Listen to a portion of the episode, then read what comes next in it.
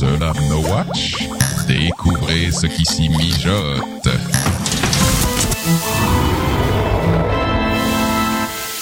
Cette émission vous est présentée avec la participation de la boutique No Watch.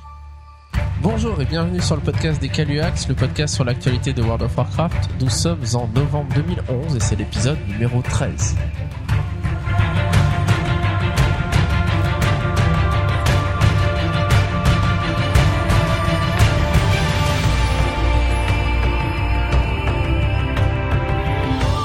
Bonjour et bienvenue sur le podcast des Caluax, le podcast sur l'actualité de World of Warcraft. Et on fête quelque chose ce mois-ci. Joyeux anniversaire. ouais, on va peut-être la chanter quand même. Et oui, ça fait, ça fait un an qu'on diffuse nos podcasts et ça y est, c'est le 13e épisode. Donc ça veut dire on a fait une année complète, 12 numéros, plus Donc on s'arrête. un hors série, non. Plus un hors série. Alors hors série HS, euh, oui, on a prévu que ça s'appelle hors série et pas hors sujet. Quelqu'un dans les commentaires nous a dit, eh, mais pourquoi hors sujet euh, C'est pas hors sujet votre podcast? Eh non, c'était un hors série spécial BlizzCon. Donc euh, on- probablement qu'il y en aura d'autres. euh, que l'année prochaine il y aura un hors série spécial BlizzCon 2012 euh, encore une fois. Mhm, Probablement. Donc voilà, un an qu'on fait ce podcast et on est toujours très content de vous retrouver chaque mois pour euh, partager un peu autour de, de des news concernant World of Warcraft et de toutes les choses que nous faisons dans le jeu. Et donc justement, qu'est-ce que vous avez fait dans le jeu ce mois-ci? Rapidement, Charis, qu'est-ce que t'as fait ce mois-ci sur WoW? Et ben j'ai eu l'ours à Mani. Oh, l'Orsamani. Ouais. Ah, la PGM, quoi. Et ça vaut l'histoire. Donc j'étais en train de faire Zulaman. Et, euh, et donc euh, en plein milieu de Zulaman, euh, le bébé pleure parce que le bébé c'est aussi un truc que j'ai loot ce mois-ci. donc du coup le bébé pleure et je me dis ah non au secours. Donc vite on finit le boss. Là je vois qu'un fait s'affiche mais le bébé hurle. Alors vite je cours, je vais chercher le bébé, je reviens avec le bébé. C'est bon je suis revenu. Et puis je me dis c'est quand même bizarre ce fait. Puis là je vois qu'il y a un, euh, un truc Un qui est loot. looté, un loot et qu'il faut faire besoin ou, ou, ou cupidité. Et je vois Oursamani. oh, Oh, tiens, c'est quoi ça Mais c'est intéressant. Voilà. donc Eh ben, je nous tous, euh, parmi nous, personne ne l'a, l'Orsamani. Non, je c'est clair, mais- euh, le nombre de timers que j'ai fait avec des pick-up, euh, jamais. voilà. quoi. Voilà. Bah, c'était pas prévu qu'on le fasse et on avait un super groupe de PGM euh, Voilà, à la mort. t'es et tombé ça s'est sur le. DK à 30k DPS tout, Ouais. pendant tout le long Ah de bah tout le monde, euh, euh, on avait un super tank, super heal et des super DPS, donc, Donc, du coup ça a été tout seul. Tu t'es fait power leveler. je me suis fait power level. Non, non, faut dire que le bébé, en fait, c'est comme une euh, distorsion temporelle. Elle était tellement vite, faut que j'y aille. Elle a triplé son DPS et puis Alors, voilà. Et j'ai fini le donjon à une main. Voilà. C'était un peu dur, Voilà, mais ça va. tu rentres officiellement parmi les PGM, même si c'est Même vrai si je l'ai le, pas encore mis une seule fois. c'est vrai qu'avec le sorti. stuff qu'on a aujourd'hui, c'est quand même beaucoup plus Ouais. facile de dropper. Enfin, le- ça dépend quand sur même. quel mais, mais, on tombe. comme dit, même en pick-up, euh, j'arrive jamais, quoi. Voilà. Euh, Yuri, qu'est-ce que t'as fait ce mois-ci? Alors j'ai fait plein de trucs. J'ai Plein. repris une Il réputation. gagné plein Ah, il recommence les réputations. Alors laquelle Euh, Balance des sables. Balance des sables. Ouais. C'est quelle réputation C'est ça euh, le Mont Ijal. Enfin c'est le raid Le Mont Ijal qu'on devait faire ensemble, là tu Oui. nous as trahi. ok, donc tu, tu fais tes réputations dans ton coin maintenant. D'accord, mon, très bien. ouais, tout seul dans mon coin. Et quoi d'autre Alors j'ai fait quoi J'ai fait, euh, j'ai, je me suis mis à tanker euh, dans les terres de feu. Ah, Donc ça c'est cool et, euh, et tu kiffes tanker c'est sympa ouais. C'est un truc de glandeur Ouais. Sauf, euh, enfin Ouais. Pour la pour le, la petite anecdote là en fait on fait, euh, on a commencé à faire Shanox en HM Ouais, et en tank faut faut courir. d'accord. Mais pas Il y a quelque loin. chose à Et ça faire en fait. t'épuise. Ouais c'est super. Faut courir, mais pas non en fait loin. non en fait Donc c'est tu veux dire tank c'est un truc de glandeur sauf en HM. Bah je pense ouais.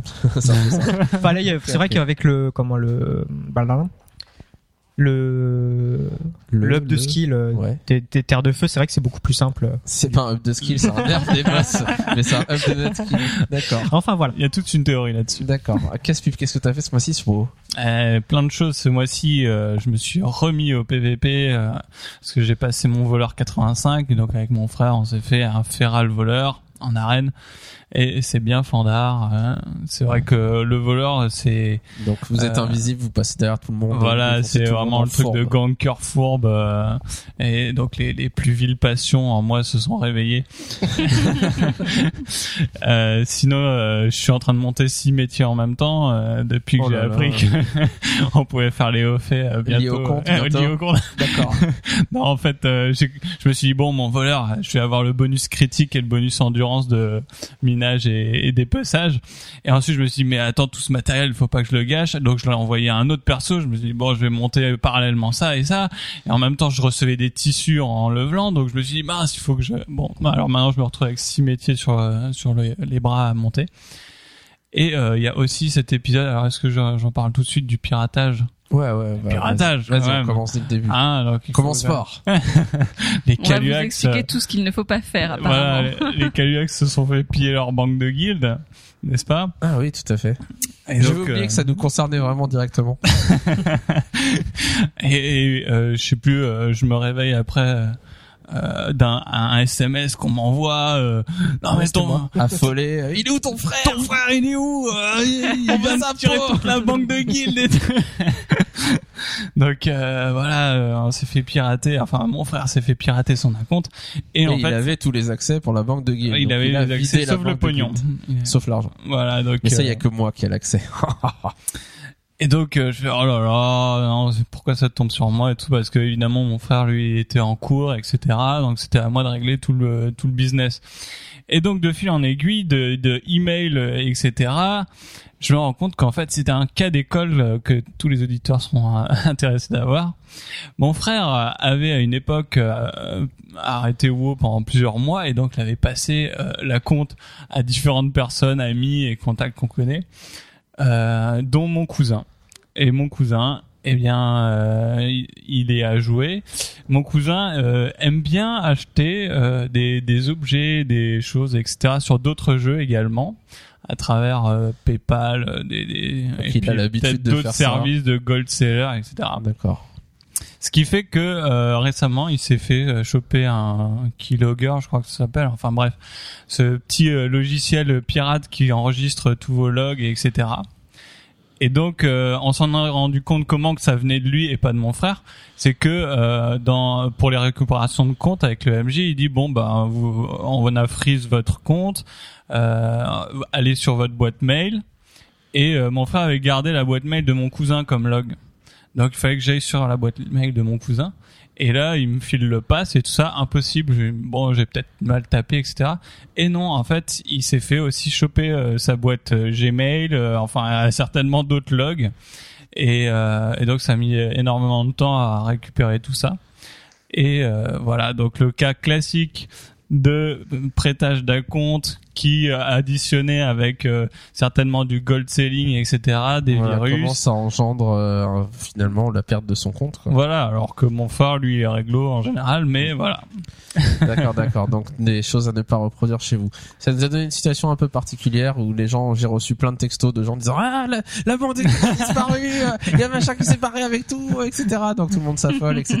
Et donc euh, je fais une requête MJ et en gros ma requête MJ consistait à dire euh, Monsieur le MJ, euh, toute notre banque de guilde est en vente à l'hôtel des ventes en ce moment. Est-ce qu'on pourrait, est-ce qu'on pourrait tout récupérer? S'il Et donc, vous plaît. Ils ont des procédures euh, très pro là-dessus et ça Rapide, va très ouais, vite. ouais. et, Moi, euh, été impressionné. en hein. 4 heures, j'avais fait ma requête. En 4 heures, il me répondait et une demi-heure après, je recevais dans ma banque tous les objets qui, qui avaient disparu, quoi. Ah, moi, ils ont été plus rapides pour mes, mes requêtes. hein. En une demi-heure, euh, j'avais des réponses, des réinitialisations, des frises de trucs. euh, ouais, ça, ça allait vraiment, euh, ça allait vraiment. Moi, j'étais très satisfait. ouais. McCracken, qu'as-tu fait ce mois-ci sur WoW? Alors, qu'est-ce que j'ai fait? Euh, La dernière fois, on vous avait dit que notre guilde avait tombé Ragnaros, mais que j'étais pas là. Et j'ai tombé Ragnaros. C'est pour ça on qu'on l'a tombé tombé. avec toi. Hein? On Faut le dire, c'est pour ça. C'est parce que t'étais pas là. Bah, parce que j'étais pas là, mais euh, non, j'ai gentiment donné ma place pour la pla- pour euh, les personnes qui voulaient raider, voyons. Et euh, du coup, bah, j'ai tombé Ragnaros, je suis content. Et on a fait aussi Shanox en HM. Et, euh, Et je suis tu te content sentais parce que important. je me sentais important parce que tout le monde était là. McCracken, viens faire avec nous Shanox en HM. Il y a Ouais, que il y toi a qui un, peux faire. un euh, truc particulier à faire où c'est vrai Ouais. que McCracken gérait plutôt bien ce truc-là. Donc, ouais.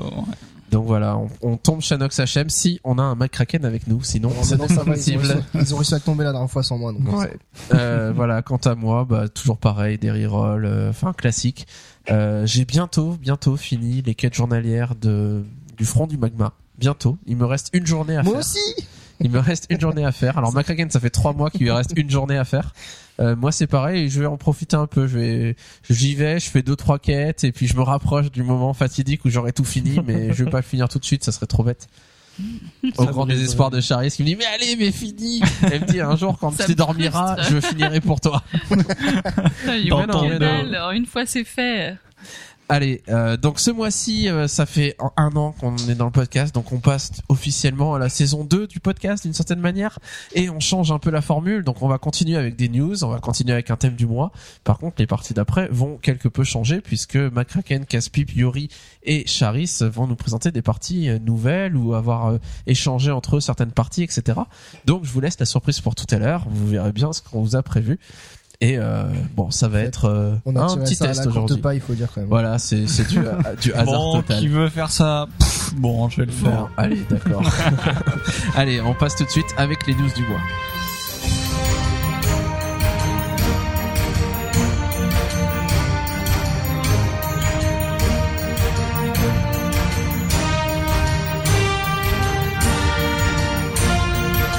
Alors ce mois-ci, pas énormément de news forcément puisqu'on a fait un, un podcast complet sur les news de la BlizzCon, sur Mist of Panda, etc. Mais on vous a gardé quand même pas mal de trucs en- dont on n'avait pas parlé ou qui sont arrivés entre temps, et euh, notamment le, la date de la fin de saison d'arène qui est prévue pour le 29 novembre, donc c'est-à-dire dans deux semaines, deux semaines et Mhm. demie. Euh, donc en, en gros, ça a été un peu le cafouillage parce que Blizzard a annoncé euh, la saison, la fin de la saison d'arène pour le Le euh, 15. cette semaine, le 15 novembre. Et puis finalement, il y a eu un tweet de Bashiok qui disait euh, euh, non, la, la saison d'arène finira le 29 euh, novembre. Alors ce qui est assez drôle, c'est que selon le, la fin de la saison d'arène, on peut en déduire en général la sortie du prochain patch. Donc là, le patch 4.3. Et euh, donc Bashiok l'a tweeté sous le hashtag. Donc les hashtags sur Twitter, vous savez, c'est ces sortes de catégories de qui regroupent les tweets. Les tweets. Et donc le hashtag qu'il a choisi, c'était en un mot indirect patch release da- date announcements. Ce qui veut dire euh, donc la- l'annonce euh, indirecte de la date de sortie du patch. donc voilà. Donc euh, quand est-ce que sortira le patch? A priori, il y a en général un Semaine décalage. après. Voilà, une, Une semaine, décalage ouais. entre le, la fin de la saison et le début du patch et la sortie du patch une semaine après. Donc le 7 décembre peut-être, à moins qu'ils aient besoin de deux semaines plutôt. Euh, deux semaines euh, en tout pour euh, entre les deux pour calculer les, les victoires etc et puis lancer la prochaine saison d'arène donc on sait pas exactement mais on peut imaginer le 7 décembre en Non, ils ont dit une semaine en général, Une ça en suffit pour. À la euh, 4.2, ils avaient fait deux semaines, ils avaient décalé. Ouais, il y avait eu un, caf- un cafouillage quand même. Voilà, il y avait eu des cafouillages. Euh, Il y a des À rumeurs début décembre, qui, quoi. il y a des rumeurs là qui disent, j'ai pas trouvé de source officielle, il y en a peut-être qui disent que s'ils ont décalé au, au, enfin ils avaient prévu le 15 novembre et s'ils ont décalé au 29 novembre finalement, euh, c'est parce que il y aurait des équipes qui ont sur les arènes qui seraient en train de, enfin qui seraient rendu compte qu'il y avait des, des sortes de cheats des choses comme ça et que du coup ils avaient besoin de plus de temps pour enquêter avant de décerner les récompenses parce qu'il y avait peut-être dans les premiers euh, des gens qui trichaient quoi. Euh, bon, j'ai vu ça au détour hein, des commentaires de Ah gens ouais. qui parlaient de ça. Alors, ça se trouve c'est n'importe quoi, mais Ouais, bon, c'est- c'est vrai que c'est bizarre qu'ils aient annoncé une date et qu'ils la décalent euh, comme ça. Mm. Euh, toujours est-il que le PTR, le, le 4.3 est passé en release. Donc, ce qui veut dire qu'en effet, c'est pour bientôt. C'est plus qu'une question de semaine, euh, moins d'un mois avant la sortie du patch. Quoi. Oui, selon l'un de mes indices, ça devrait arriver même avant nos dates qu'on avait prévues. Ouais, ouais, non, mais ça c'est. Il y a les bons indiques et les mauvais indiques. Alors, euh, une news, McCracken, tu vas nous parler un peu du bébé gardien, de cette mascotte qu'on a vu partout euh, ce mois-ci. Ouais, donc le bébé gardien, il coûtera 10 euros. C'est quoi le bébé gardien? Tu nous rappelles ce que c'est vite fait? Euh, c'est le, alors que je me dise pas de bêtises, c'est le, le, la version. On en a jamais parlé. Hein. Ah bon? Sûr, jamais parlé. Ai jamais parlé. Donc c'est quoi un bébé gardien Là, tu me poses une colle.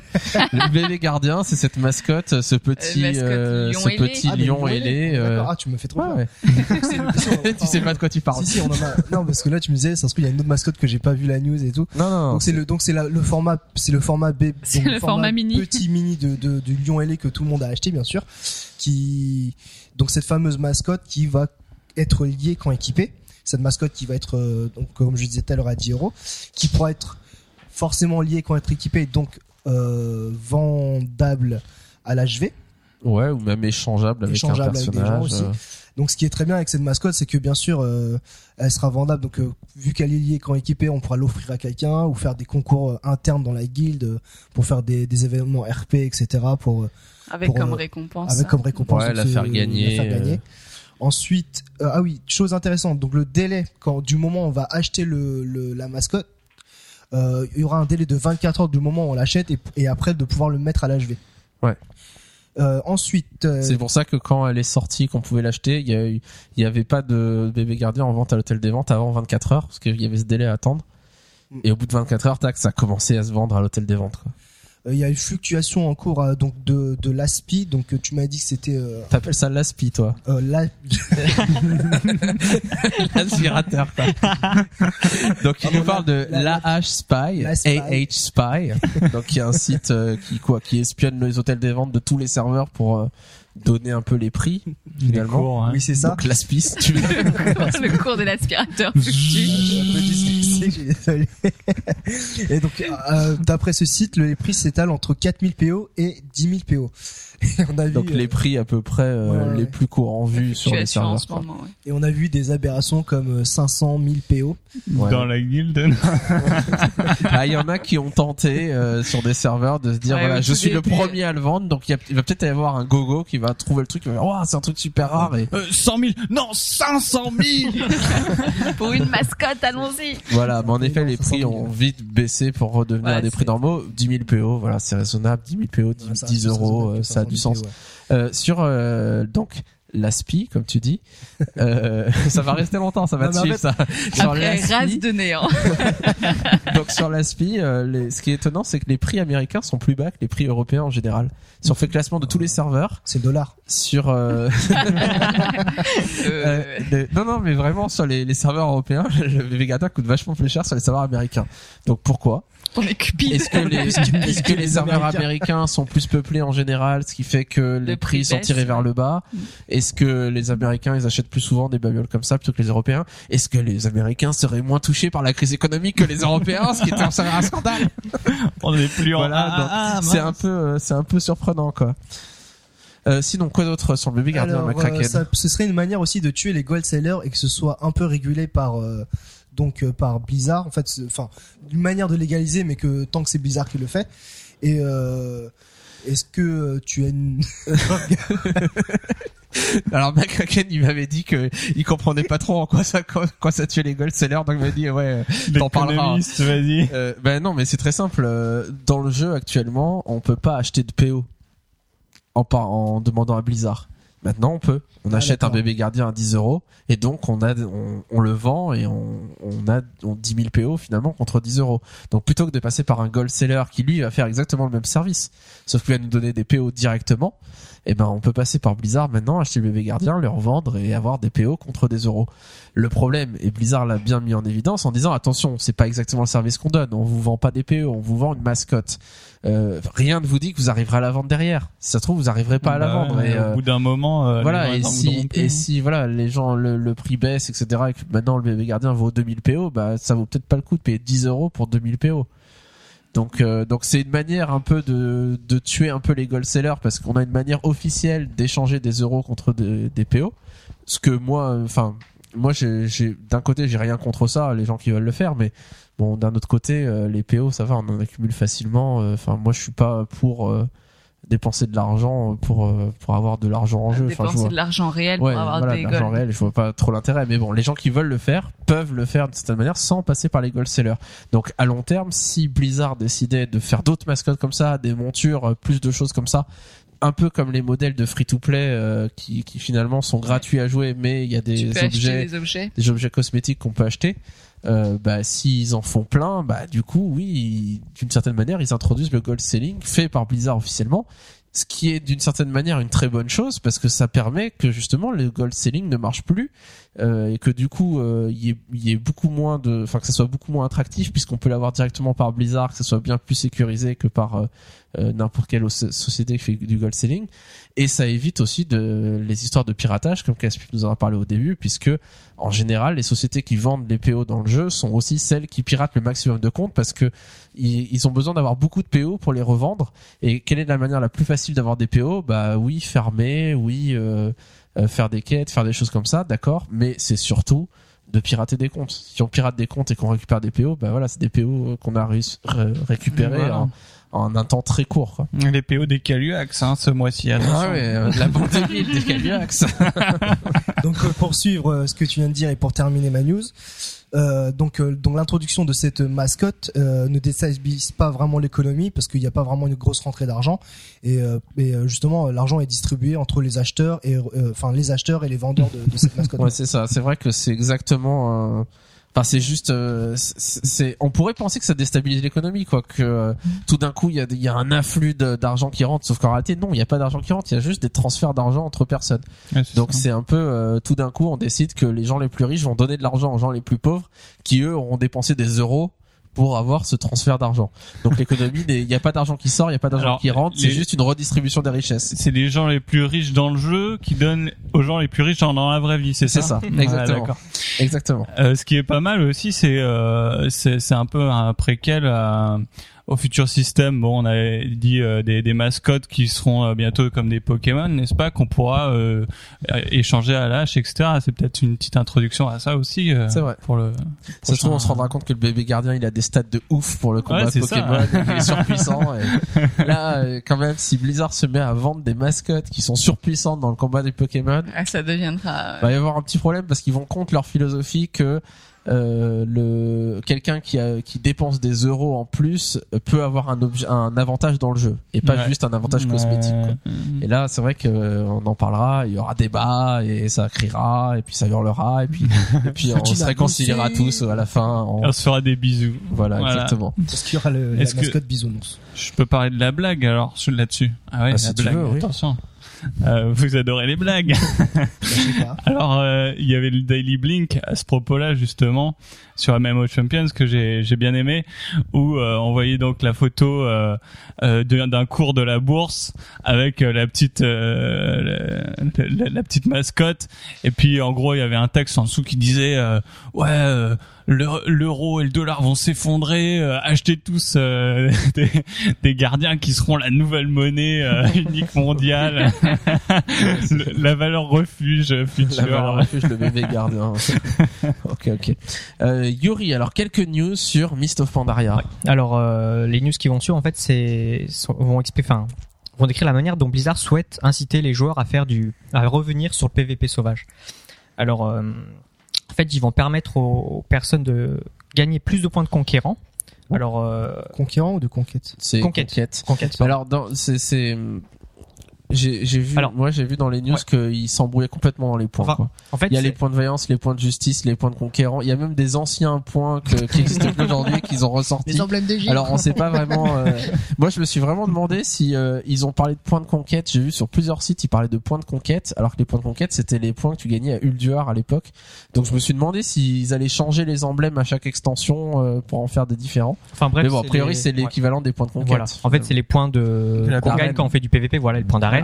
En fait, on- ils vont permettre euh, aux personnes de gagner plus de points en restant en fait, enfin, en restant dans certaines zones. Mais bon, ça, ça n'a pas encore été euh, décidé de manière sûre. Ouais, on sont- peut on peut imaginer quelque chose que si on fait un certain nombre d'objectifs PVP sauvage, notre euh, maximum de points de conquête de semaine serait augmenté. Oui, voilà. et notamment avec des objectifs pour chaque zone, etc. Donc voilà, des choses comme ça pour stimuler, euh, pour encourager. Voilà, donc c'est encore en cours, donc euh, ils savent pas vraiment comment Ouais, ils vont On n'a pas l'implémenter. de détails. Euh, il y aura donc euh, à- en Pandari, il y aura donc pour l'Alliance et, et la Horde deux zones qui seront propres à chaque faction donc. Et chacune de ces zones aura donc un hôtel des ventes, une banque, des vendeurs, etc. En fait, ce sera un peu des, des mini capitales dans le nouveau vrai que- C'est vrai que je crois que j'avais lu qu'ils voulaient pas euh, regrouper ça en une, ca- en une capitale, Ouais. ils voulaient séparer Voilà. les, euh, les Donc, euh, C'est ça. ouais. Contrairement à ce qu'il y a en à Chatrat à et, Dalaran, euh, euh, ouais, voilà, en Orphandre et Bah, euh, contrairement au concept de Havre de paix Mm. qui est Chatrat et Dalaran où tous les allianceux tous leurs deux sont dans la même ville mais peuvent pas se taper. Là, il y aura deux petites capitales, exactement l'une en face de l'autre. l'une en face de l'autre. C'est ça qui est énorme, quoi. Mm. parce qu'il y a une zone centrale à Panda- dans la, Pan- la Pandarie. Comme ça qu'il faut dire maintenant. Euh, et en effet, enfin moi j'imagine ce truc où il y a les deux capitales face à face, au milieu il y a un grand champ de bataille Et en gros, euh, enfin voilà, on croisera tout le temps. Mm. Enfin, si on veut taper sur de l'alliance ou Bah, t'auras la porte à euh, côté. Voilà, c'est la porte à côté quoi. il y aura voisin. tout le temps des gens qui viendront nous prendre la tête ou qui seront à la sortie, euh, qui seront là, euh, Ouais. genre euh, le mec qui sort tout de suite, je le chope. Bah, en plus, t'auras pas, de- t'auras pas de monture volante avant le Au début, 85, alors euh, tu seras obligé de passer par la porte avec euh, six fufus autour. euh. Ouais, ça va être vraiment ça euh, va être génial. Ça va être génial. Euh, moi, moi, j'ai toujours quand euh, à l'époque, ils- pour Cataclysme, ils ont dit qu'ils voulaient ramener les joueurs dans leur capitale pour stimuler le PVP sauvage, pour que il y ait plus cette capitale de Dalaran où tout le monde est et finalement tout le monde est gentil, etc. Et que vraiment tout le monde, re- les hors reviennent dans Grimard, les alliances reviennent dans le vent. Moi, je trouve ça génial. Sauf que le problème qu'on a bien compris, c'est que les capitales sont tellement loin qu'en réalité, moi, je vois plus d'allianceux dans le jeu. Mm. Et les allianceux voient plus de hors sauf si vraiment ils vont à Orgrimmar. Mais au final, on est tellement éloigné. Et là, on retrouve, enfin, on résout ce problème en mettant les deux capitales face à face, juste à côté, quoi. Ouais. Donc, euh, on ira faire des petits sauts. euh, Bah, le, seul moment où on a vraiment retrouvé les pour- c'était pendant les, les quêtes au fond du magma, Ouais, ouais. c'est tout quoi. Ouais. Après, maintenant qu'on n'y va plus, euh, Ouais, là, c'est vraiment des zones. euh, Enfin, on Oui, bah là, ça sera la zone vraiment où- dans des zones spécifiques, euh, Ouais. alors que ouais, avec ouais. euh, la Ça nouvelle manque, euh, Mac? T'es triste de pas avoir des alliances Depuis avoir une quête journalière sur ta tête où tout le monde essaie de te tuer. oui, oui, ça me manque. Non, mais j'attends de monter mon voleur euh, pour être un ganker fou. Alors euh, avec ça, euh, on aura des vendeurs qui seront éparpillés un peu partout dans, dans la nouvelle zone.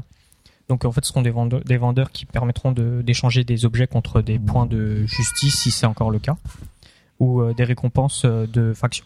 Ouais, donc ils seront éparpillés dans Pandari et ce qui fait qu'on sera obligé de, si on veut acheter un truc, d'aller se balader, quoi. Et du coup, d'être dans des territoires euh, où il n'y a pas de garde et où on risque de se faire défoncer. Quoi. Alors avec euh, les nouveaux euh, scénarios PVE, en fait, ils seront dans, certaines zones où on pourra se mettre en file d'attente ben, que là en fait. Et euh, ce seront des zones entièrement euh, ouvertes, enfin comment on dit, euh, contestées. Ouais. Ouais, voilà, c'est des zones contestées. Donc là, Ouais, il y aura ça. vraiment du PVP, euh, Ça, PVP sauvage dans ces zones-là. Ça, franchement, moi, je trouve c'est une idée géniale parce que c'est tellement triste aujourd'hui avec le système de recherche de groupe pour les donjons où finalement on va plus jamais à l'entrée des donjons et on reste dans notre capitale et on se lance dans un donjon par le système et on sort pas de la capitale. Et là, finalement, de certaine manière, bah, pour s'inscrire dans un, un scénario, il faut aller à l'endroit du scénario pour s'y inscrire. Et ça, c'est c'est super parce que du coup, ok, on retrouve le côté, euh, bah, je veux aller m'inscrire à tel truc, mais il y a tous les allianceux qui sont devant ou les hors deux qui sont devant, donc je peux pas y accéder, donc faut que j'attende, donc euh, faut que j'arrive à y aller quand même, mais je risque de me faire tuer, etc., etc. Quoi. Et euh, c'était pas comme ça aussi au- avec les BG euh, quand ils les avaient introduits à Ouais, au tout début, ouais. Au tout Ouais, c'était toujours euh, un- une grosse masse devant euh, Mm. qui attendait. Et c'est vrai que dans la BlizzCon, ils ont clairement dit que c'était leur but euh, de réutiliser de l'ancien contenu en, en faisant déplacer les gens de nouveau aux, anciens, euh, aux anciennes zones Mm. qu'ils ont où ils ont pexé, mais qui maintenant dans le jeu ne servent plus à rien. Quoi. Ouais, ça- franchement, ça va être sympa. Et comme on s'inscrit pour un scénario PVE spécifique, on peut faire ce système-là. Pour les donjons, on peut pas faire la même chose parce que, euh, enfin, euh, si on s'inscrit pour des donjons aléatoires, donc il y a 10 donjons et on s'inscrit pour un au pif. Donc euh, on peut pas aller à un donjon spécifique et s'inscrire dans ce donjon puisqu'on s'inscrit en aléatoire. Il pourrait faire que pour pouvoir se lancer en donjon aléatoire, il faut s'inscrire à un donjon n'importe lequel pour s'inscrire. Il faut s'y déplacer. Il pourrait faire quelque chose comme ça. Euh, le problème, c'est que, enfin, non, c'est pas un problème, mais du coup, chaque capitale, enfin chaque euh, faction euh, irait au donjon le plus proche pour s'inscrire. Du coup, ça serait un carnage parce qu'il y aurait tous les allianciers, tous les hors deux qui iraient au même endroit pour s'inscrire. Et peut-être que du coup, des gens un peu malins se diraient bon, comme je veux pas me faire ganker, euh, je vais aller au donjon le plus éloigné pour m'inscrire. Mais ça peut donner des situations marrantes, quoi. Et pour les scénarios PvE, moi, je trouve vraiment que je suis content qu'ils testent ce genre de choses, espérant qu'ils le fassent bien pour euh, pour voilà pour pour euh, retrouver ce côté on n'est pas dans un on est dans un MMO on se balade dans un monde ouvert et pas euh, et pas on se connecte et on reste planté là dans Grimard ou dans une ville et juste on s'inscrit à ce qu'on veut et puis hop on est téléporté etc etc quoi. moi des fois j'ai l'impression de me connecter sur une chatroom euh, je me connecte sur une chatroom à WoW et je choisis dans quel mode de jeu je veux rentrer finalement Ouais, et là, ça. on retrouve le côté vraiment RPG. quoi. Ok, ok. Alors, quelques news euh, en vrac on a, dont on n'avait pas parlé déjà au podcast d'avant sur Mist of Pandaria. Alors on sait euh, que bien sûr, même s'il n'y a pas de, enfin on n'a pas encore entendu parler de, de grands méchants dans, dans Mist of Pandaria parce qu'ils sont un petit peu dans l'idée euh, combat hors d'alliance euh, principalement. On sait qu'il y aura quand même des donjons et des raids, donc il y a forcément bien des méchants à un moment, Des boss de- des boss de fin de raid Donc euh, pour l'instant ils en ont pas, ils en ont pas parlé. On sait qu'il va y en avoir, on sait pas lesquels ça, lesquels ce sera, euh, et on sait que le boss, enfin, ce qu'a dit Blizzard, c'est que le boss final était déjà euh, choisi, euh, qui ça allait être épique, le combat allait être épique, mais voilà, on n'en sait pas plus. C'est une news extrêmement. euh, Bah, c'est intéressant de parce se que dire voilà. qu'ils ont quand même en tête bien où est-ce qu'ils veulent aller et ce qu'ils ont prévu pour la fin, quoi. On, on a quand même vu à peu près euh, que ce sera, il y aura deux races euh, on a vu les, hostiles. on a vu les plus ou moins les boss de fin de raid du premier palier. Mm, ouais. Là, avec le, ils ont montré des, des dessins et tout. Plus ou moins, euh, il y en a un, je euh. crois, ils ont, enfin, ils ont quasiment dit que c'était le boss de fin de raid d'un des raids, quoi. Mm. Mais, euh, mais c'est vrai que le boss de fin final final, euh, on a l'impression qu'ils veulent pas, même pas en mettre. Mais en réalité, ils ont dit si, si, si, il y en a un prévu et ça va être awesome.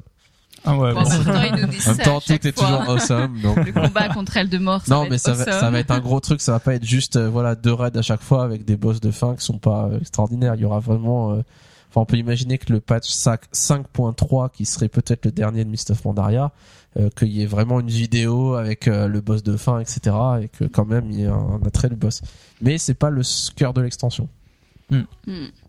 Alors deuxième news euh, comme ça, c'est un petit peu le, le questionnement autour de, de l'event pré-Pandaria, euh, parce qu'on sait qu'à chaque fois il y a, il y a un petit peu une préparation à l'arrivée du nouveau euh, de la nouvelle extension, comme il y avait eu pour Orgrimmar, euh, enfin les villes qui avaient été refaites, etc. avant Cataclysme, avant que le- le- l'extension sorte, il y avait déjà eu des effets. Donc là, euh, c'est un petit peu les questions qui se posent et les, débats actuels sur euh, bah, qu'est-ce que ce sera l'événement euh, avant, les suppositions qu'il y a, qui sont, les, rumeurs les plus les plus sûres pour l'instant, les plus probables, ce serait la destruction de l'île de Terra Mort, donc qui est une île au niveau des marécages d'Aprefrange, euh, et du coup c'est un peu la la plus grosse ville allianceuse, euh, la plus près d'Orgrimmar, on va dire. Euh, donc l'idée, Ouais, ce c'est un peu la, la- le point de rattache sur Kalimdor des humains. Oui, puisque c'est un grand port. Alors il y a quand même qui- Darnassus, il y a la capitale euh, Draenei, mais qui sont tout en haut là, donc C'est-à-dire que c'est un, un lieu quand même central qui est pas trop loin. Donc c'est vrai que c'est. ça ressemble à la capitale de l'Alliance sur Kalimdor finalement. Donc c'est un lieu qui était bien investi euh, par par l'alliance où à l'époque il y avait Ja- Jaina qui était et donc comme Thrall était le chef de la horde et qu'on sait que Thrall et Jaina sont plutôt potes, on va on imaginait qu'ils se taperaient pas dessus. Avec. Agra, euh, peut-être jalouse au milieu. euh. Voilà, peut-être, ouais, ça, on n'entendait pas parler à l'époque. Euh, maintenant que Garrosh est le chef et qu'il est un petit peu plus hargneux, on va dire. Bah, clairement, s'il Euh, devait taper quelque part, c'est sur Terra Voilà, Mort, on se dit euh, si tout d'un coup il est pris d'un petit coup de folie, comme ça a l'air de lui arriver de temps en temps, un petit peu rageux, euh, on peut imaginer que du coup, bah, ce serait contre Terra Mort, qui est finalement la ville la plus près, et ça pourrait peut-être éventuellement être l'event qui prépare Mist of Pandaria et qui on va dire, redéclenche la guerre euh, ouvertement euh, entre la Horde et l'Alliance, quoi. Donc à confirmer euh, pour Ouais, l'instant, c'est les rumeurs. développeurs de Blizzard interrogés par des joueurs là-dessus euh, ont fait un long post explicatif en disant, euh, si je vous le résume, sans, sans rentrer dans les détails, c'est euh, ouais, ça serait une bonne idée. Si ça se trouve, c'est ça qu'on a prévu. c'est vrai que c'est vrai que c'est une bonne idée, mais ça sera peut-être pas ça. hein, mais mais ouais, mais ouais. Avec la, salive qui coule sur Ouais, le côté. vu, Ouais. vu, euh, vu Garrosh, où est-ce qu'il est en venir, c'est évident que c'est ça qu'il devrait faire, etc. Donc c'est un peu ça l'idée, quoi. Donc en effet, oui, peut-être un event autour de Terra Mort, euh, patch 5.0, mais bon, ça se trouve, ils font quelque chose qui n'a rien à voir. hein. Voilà, et pour la dernière info, euh, si vous voulez pas avoir l'air cloche maintenant, vous ne dites plus Pandaria mais Pandari. euh, puisque la traduction euh, officielle de Pandaria, c'est Pandari en français, comme Asia, Asie, enfin voilà, etc., etc. Africa en anglais, en français l'Afrique. Alors c'est ça leur argument pour dire Pandaria, Pour nous Pandari. faire passer la pilule que c'est Pandari, parce que c'est pas très beau Ah, Pandari. je suis sûr qu'on peut trouver des noms Donc, de, de villes ou de euh, qui euh, alors euh, il y a, ça a lancé Panda des City. ça a lancé des grandes discussions sur les forums ce truc là avec des mecs qui disaient euh, oui mais je comprends pas euh, les noms de continents les noms de pays et les noms de villes par exemple on les traduit pas euh, c'est normal qu'on les traduise pas. Et là tout le monde a fait les a regardés en disant euh, London Londres hein non? Et les, des gens qui affirmaient que mec c'était n'importe quoi etc donc bon c'est leur leur euh, Le leur avis pour l'instant. Voilà c'est comme Hurlevent Fossoyeuse Forge de fer à l'époque qui ont été traduits euh, Thunder Bluff les Pitons du tonnerre euh, bon moi je pense qu'on s'y habituera et, Oui, euh, de toute façon, on dira plus que ça, mais c'est vrai que a Pandari, pour mais c'est vrai que je- moi j'aurais préféré Pandaria quand même mais Ouais. même si euh, en français Pandaria ça donne un je sais pas une impression que c'est un parc d'attractions plutôt qu'un continent. Alors que la Pandarie bon c'est un continent quoi. Moi, ça fait penser un peu au pays de l'Est, euh, Pandari. Je sais pas pourquoi. Pandarie Ouais, je sais pas pourquoi. Yori Yori et les pays de l'Est d'accord alors un long post explicatif casse-pipe qui était euh, le post que j'ai trouvé le plus passionnant ce mois-ci fait par Blizzard Oui, un poste euh, qui parle en fait de la, du niveau d'objet et de la suite qui va nous attendre justement avec euh, la nouvelle extension et des problèmes inhérents à cette inflation des statistiques. Euh, comme vous le savez, euh, en fait, la, c'était assez imagé sur ce, ce poste puisqu'on voyait une courbe où euh, les, les développeurs montraient en fait un peu le niveau d'objet. Et donc la courbe, il montrait que globalement c'était euh, en exponentiel. Euh, pourquoi Deux raisons à ça, c'est que euh, premièrement, à chaque fin d'extension, euh, on je a péter les scores voilà, on fait péter les scores, c'est-à-dire qu'on reste sur euh, sur un niveau et pourtant il y a deux ou trois euh, paliers de sets qui sortent sur ce niveau-là, Euh, plus encore les niveaux hard mode, etc. Donc il y a une énorme inflation sur les derniers niveaux d'extension.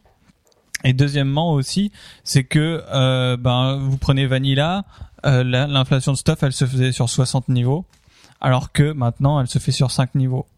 Donc euh, Il faut donner l'impression aux joueurs qui, qui progressent vraiment dans ces cinq niveaux Voilà, qui voilà. deviennent vraiment plus forts. c'est vrai que beaucoup de joueurs ont dit mais alors pourquoi est-ce que vous faites pas juste une courbe progressive euh, classique etc. Bah il a dit si on faisait ça, euh, le stuff de dessus il aurait juste un point de plus en force.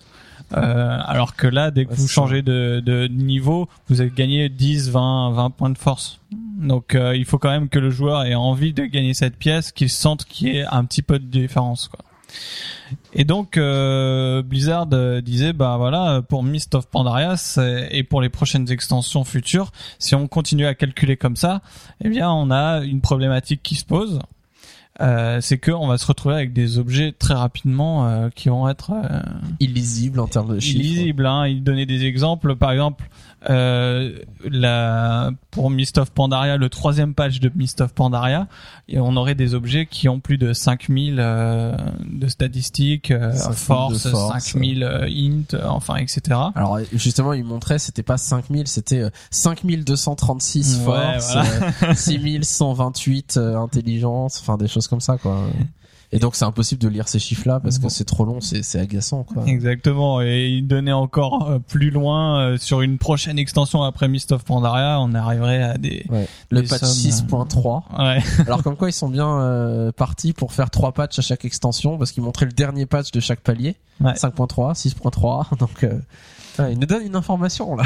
voilà, euh, ils sont Donc en motivés. effet, patch 6.3, euh, des objets à 25 496 force, euh, etc., etc.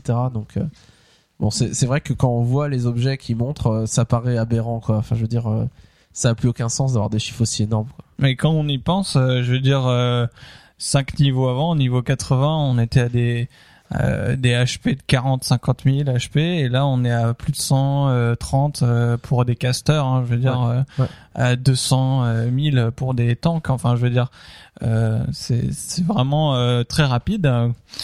Et donc Blizzard euh, justement est en discussion interne sur euh, cette question. Pour l'instant, il y a deux euh, deux solutions, euh, enfin entre guillemets, qui euh, émergent naturellement. Mais euh, bien sûr, Blizzard en discute en se demandant qu'est-ce qu'ils vont faire. Les, deux solutions actuelles, bien sûr, c'est la première, tout simplement laisser faire. Hein, euh, je veux dire, euh, Blizzard a toujours dit ouais les joueurs aiment bien les gros chiffres, hein, on va pas leur supprimer. Donc ce serait la solution du méga damage, comme ils l'appellent, Pourquoi? Parce que un jour on arrivera à faire euh, des millions de dommages, hein, une une bolt de dommages à 12 millions de dommages, pourquoi pas? Et euh, simplement, ben là aujourd'hui on parle en kilo dommages. Euh, un jour on parlera peut-être en méga dommages, voilà. Et l'idée, c'est, c'est vraiment que du coup, on voit même plus les millions en fait. Finalement, que quand on fait notre dégâts, bah, que plutôt que ça affiche un, un million, bah, que ça mette un M. Voilà, Quelque chose comme ça, quoi. Et du coup, euh, voilà, ça permet de revenir à des, à des, à des chiffres beaucoup plus bas, artificiellement de certaines manières, euh, mais euh, en continuant à monter, quoi. Alors la deuxième Bon, c'est une solution, solution un peu. Ouais, c'est Euh, ça serait un peu Un bizarre peu de battre bizarre, un quoi. M parce que tu sais, euh, des fois, il y en a, ils aiment bien euh, dire, euh, oh, j'ai fait un, j'ai fait un critique à, je sais pas, à tant, tant, tant, mais ils aiment bien euh, dire tous les chiffres, tu vois. Alors là, tu dis, oh, j'ai fait un critique à un M, un méga damage un méga ou damage. un million. un mais million tu vois, quatre cent mais- Non, trente-deux mais si, si tu mets un, si tu Ouais. mets un 1M, mais pas, si tu marques pas un M, tu marques, euh, je sais pas, 1 ou 1,5 ou un truc comme ça, mais avec un M stylisé, classe, avec euh, une police bien spécifique et que ça soit identifié comme actuellement en DPS. On Ouais, parle pas de bien rentré, 17 euh, le- 460, on parle Ouais, de en 17K, 17K. 18K, il est à 25K, il est à 29K. Donc tu vois, c'est rentré. rentré dans les mœurs là. C'est hein. rentré et moi si à la limite si sur mon recount on me mettait pas tous les chiffres mais on me mettait 29k je serais bien content. Ah mais Pareil moi pour je l'XP, quoi. c'est ça, je regarde juste les deux premiers chiffres aujourd'hui. Hein. Je veux dire, on parle en kilos aujourd'hui. hein. Ouais. Euh, par contre, euh, donc en plus du fait que bon, ça peut paraître un peu bizarre, mais ça on s'y habituerait. Il y a aussi la question du calcul. Euh, je veux dire. Euh, les, les processeurs, etc. euh, bon, alors je sais pas dans quelle mesure, mais il pourrait y avoir aussi un ralentissement du calcul euh, des dommages, des, des combats, etc. dû à ces gros chiffres à manipuler en fait. Donc ça, c'était une petite parenthèse. Je sais pas quand même avec les capacités si qu'on ça a. aurait un impact, Si mais ça en effet c'est du calcul inutile quoi. Voilà, Même si ça, beaucoup de- tous les PC aujourd'hui peuvent gérer ça sans problème, vraiment Mm. c'est ridicule. En effet, d'avoir des, des chats ou, enfin même nous, euh, avoir des chats, des journaux de combat où on regarde, où les gens qui observent, qui analysent ce truc-là, bah si t'as des chiffres à rallonge, ça va être insupportable à gérer. Oui, c'est vrai. Donc la deuxième euh, solution euh, aussi un peu logique, ce serait de se dire bon ben on va essayer de compresser un peu tout ça pour ralentir cette courbe. Euh, comment? C'est-à-dire que à chaque fin, euh, dès qu'on passe à une nouvelle extension, Blizzard euh, re, euh, compresserait les statistiques De euh, l'extension d'avant. de l'extension d'avant, spécialement du dernier niveau avec toute l'inflation des des plusieurs des des sets, etc. Euh, par contre, j'aime bien cette solution. là, là, elle paraît un peu mieux parce qu'on manipulerait des, des chiffres euh, corrects, acceptables. Euh, mais Blizzard, pour avoir essayé un peu ce système, dit que ça, il y a quand même euh, une certaine bizarrerie là-dedans. C'est euh, que à chaque nouvelle extension, on va revenir un peu en arrière. Et euh, pour le joueur, quand il est habitué à faire, par exemple, actuellement, bon, bah voilà, je fais 12k de heal par seconde en moyenne euh, sur un boss. Euh, Qu'est-ce que ça me ferait si à Mist of Pandaria, je redescendrais à 8000 tu vois? Ouais. et donc euh, c'est vrai que le joueur aime bien se sentir de plus en plus fort pour qu'il y ait une impression de progression euh, là cette progression à chaque fois elle serait revenir un peu en arrière et ça fait un peu un effet bizarre donc euh, Ouais, c'est clair. Bah, c'est clair, c'est ça le problème, quoi. Mais euh, c'est un peu ce qu'ont vécu les heals avec Cataclysme. Quand vrai, Cataclysme ouais, ouais. est sorti, les heals qui ont été, euh, ou enfin, on a été au niveau, en étant niveau 85, mais en ayant full stuff vert, euh, vraiment. Donc du coup, en n'ayant pas vraiment de up énorme, énorme, on a été faire Ulduar, ICC, des choses comme ça, et on, on galérait plus que quand on était 80. Mm. Parce que les heals n'arrivaient pas à healer comme avant et à, à healer, healer en permanence et sans vider leur mana. Là, leur mana euh, partait complètement et, et du coup, finalement, les heals avaient vécu un peu ce truc-là euh, ouais. avec ce- les, les histoires de mana qui se vidaient beaucoup plus vite. Donc c'est vrai que moi, à mon avis, ça paraîtra bizarre euh, sur les deux premiers mois de l'extension. Ouais. Au final, ouais, on mais dès qu'on s'habitue. sera et niveau max et qu'on commencera à être stuffé, on aura Voilà. rattrapé le niveau d'avant C'est c'est un peu l'idée. Ouais. et on sera peut-être un peu plus haut, donc ça devrait aller. Mais c'est vrai que c'est peut-être pas. euh, Enfin, c'est un peu frustrant de revenir en arrière à chaque fois et euh, c'est c'est vrai que c'est bon. Donc voilà, ce serait la solution de compression comme ils l'appellent, contrairement à la première solution du méga dommage. Maintenant, euh, qui sait, il y aura peut-être une troisième solution qui émergera. Ouais, ils se, hein. ils se Pas- ferment aucune porte et euh, en tout cas ils ont pas encore décidé. Non. Et si ça se trouve, euh, ils disaient que si ça se trouve, Euh, on attendra la prochaine extension pour résoudre ce problème et ils continueront. euh, voilà, ils, ils auront. Enfin, imaginons qu'ils aient tellement de choses à régler déjà sur cette extension-là qu'ils se disent bon, on va, on repousse cette question pour plus tard. Tant pis, on aura des objets à 5000 forces et à 5000 esprits, etc. oui, Mais ils ont dit encore pour Mist of voilà, Pandaria, ce voilà, sera gérable. c'est- jouable. Mais euh, c'est vrai qu'à moyen, long terme, ils ont Ce cette que- question en ce suspens. que disait, je crois, Ghostcrawler, il disait euh, la question c'est est-ce qu'on arrache le scotch d'un coup ou est-ce qu'on laisse un peu plus tard, plus, est-ce qu'on l'enlève doucement, etc. Euh, bon, c'est un peu cette question qui va se poser, quoi. Alors quelques news en vrac, euh, notamment sur la 4.3 et sur les, enfin les, les choses qui vont se passer plus tard, mais on n'a pas beaucoup d'infos.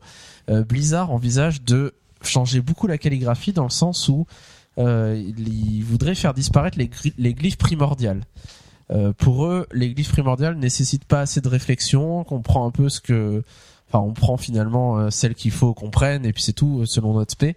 Et donc ils se disent, euh, plutôt que avoir ce, ce choix qui est un non-choix au final, euh, on aimerait su- supprimer ces glyphes, et, mais ça veut dire repenser un peu d'une certaine manière le, le métier de calligraphe, ce qui serait une bonne chose parce qu'il n'y a pas grand-chose à faire quand on est calligraphe à part justement des glyphes que tout le monde a appris et que donc il n'y a pas beaucoup de, de besoin. Donc euh, ils disent, ah, vous inquiétez pas les calligraphes, on pense à vous, euh, on a une pensée euh, dans notre cœur pour vous. bon, voilà, on espère. En tout cas, euh, étant calligraphe, Yuri aussi, je crois. euh, donc, Ouais. On espère. euh, C'est pourri, calligraphe. Ouais, on est, on est d'accord. Euh, une autre info très importante, euh, ils ont modifié quelque chose sur les serveurs taïwanais et coréens.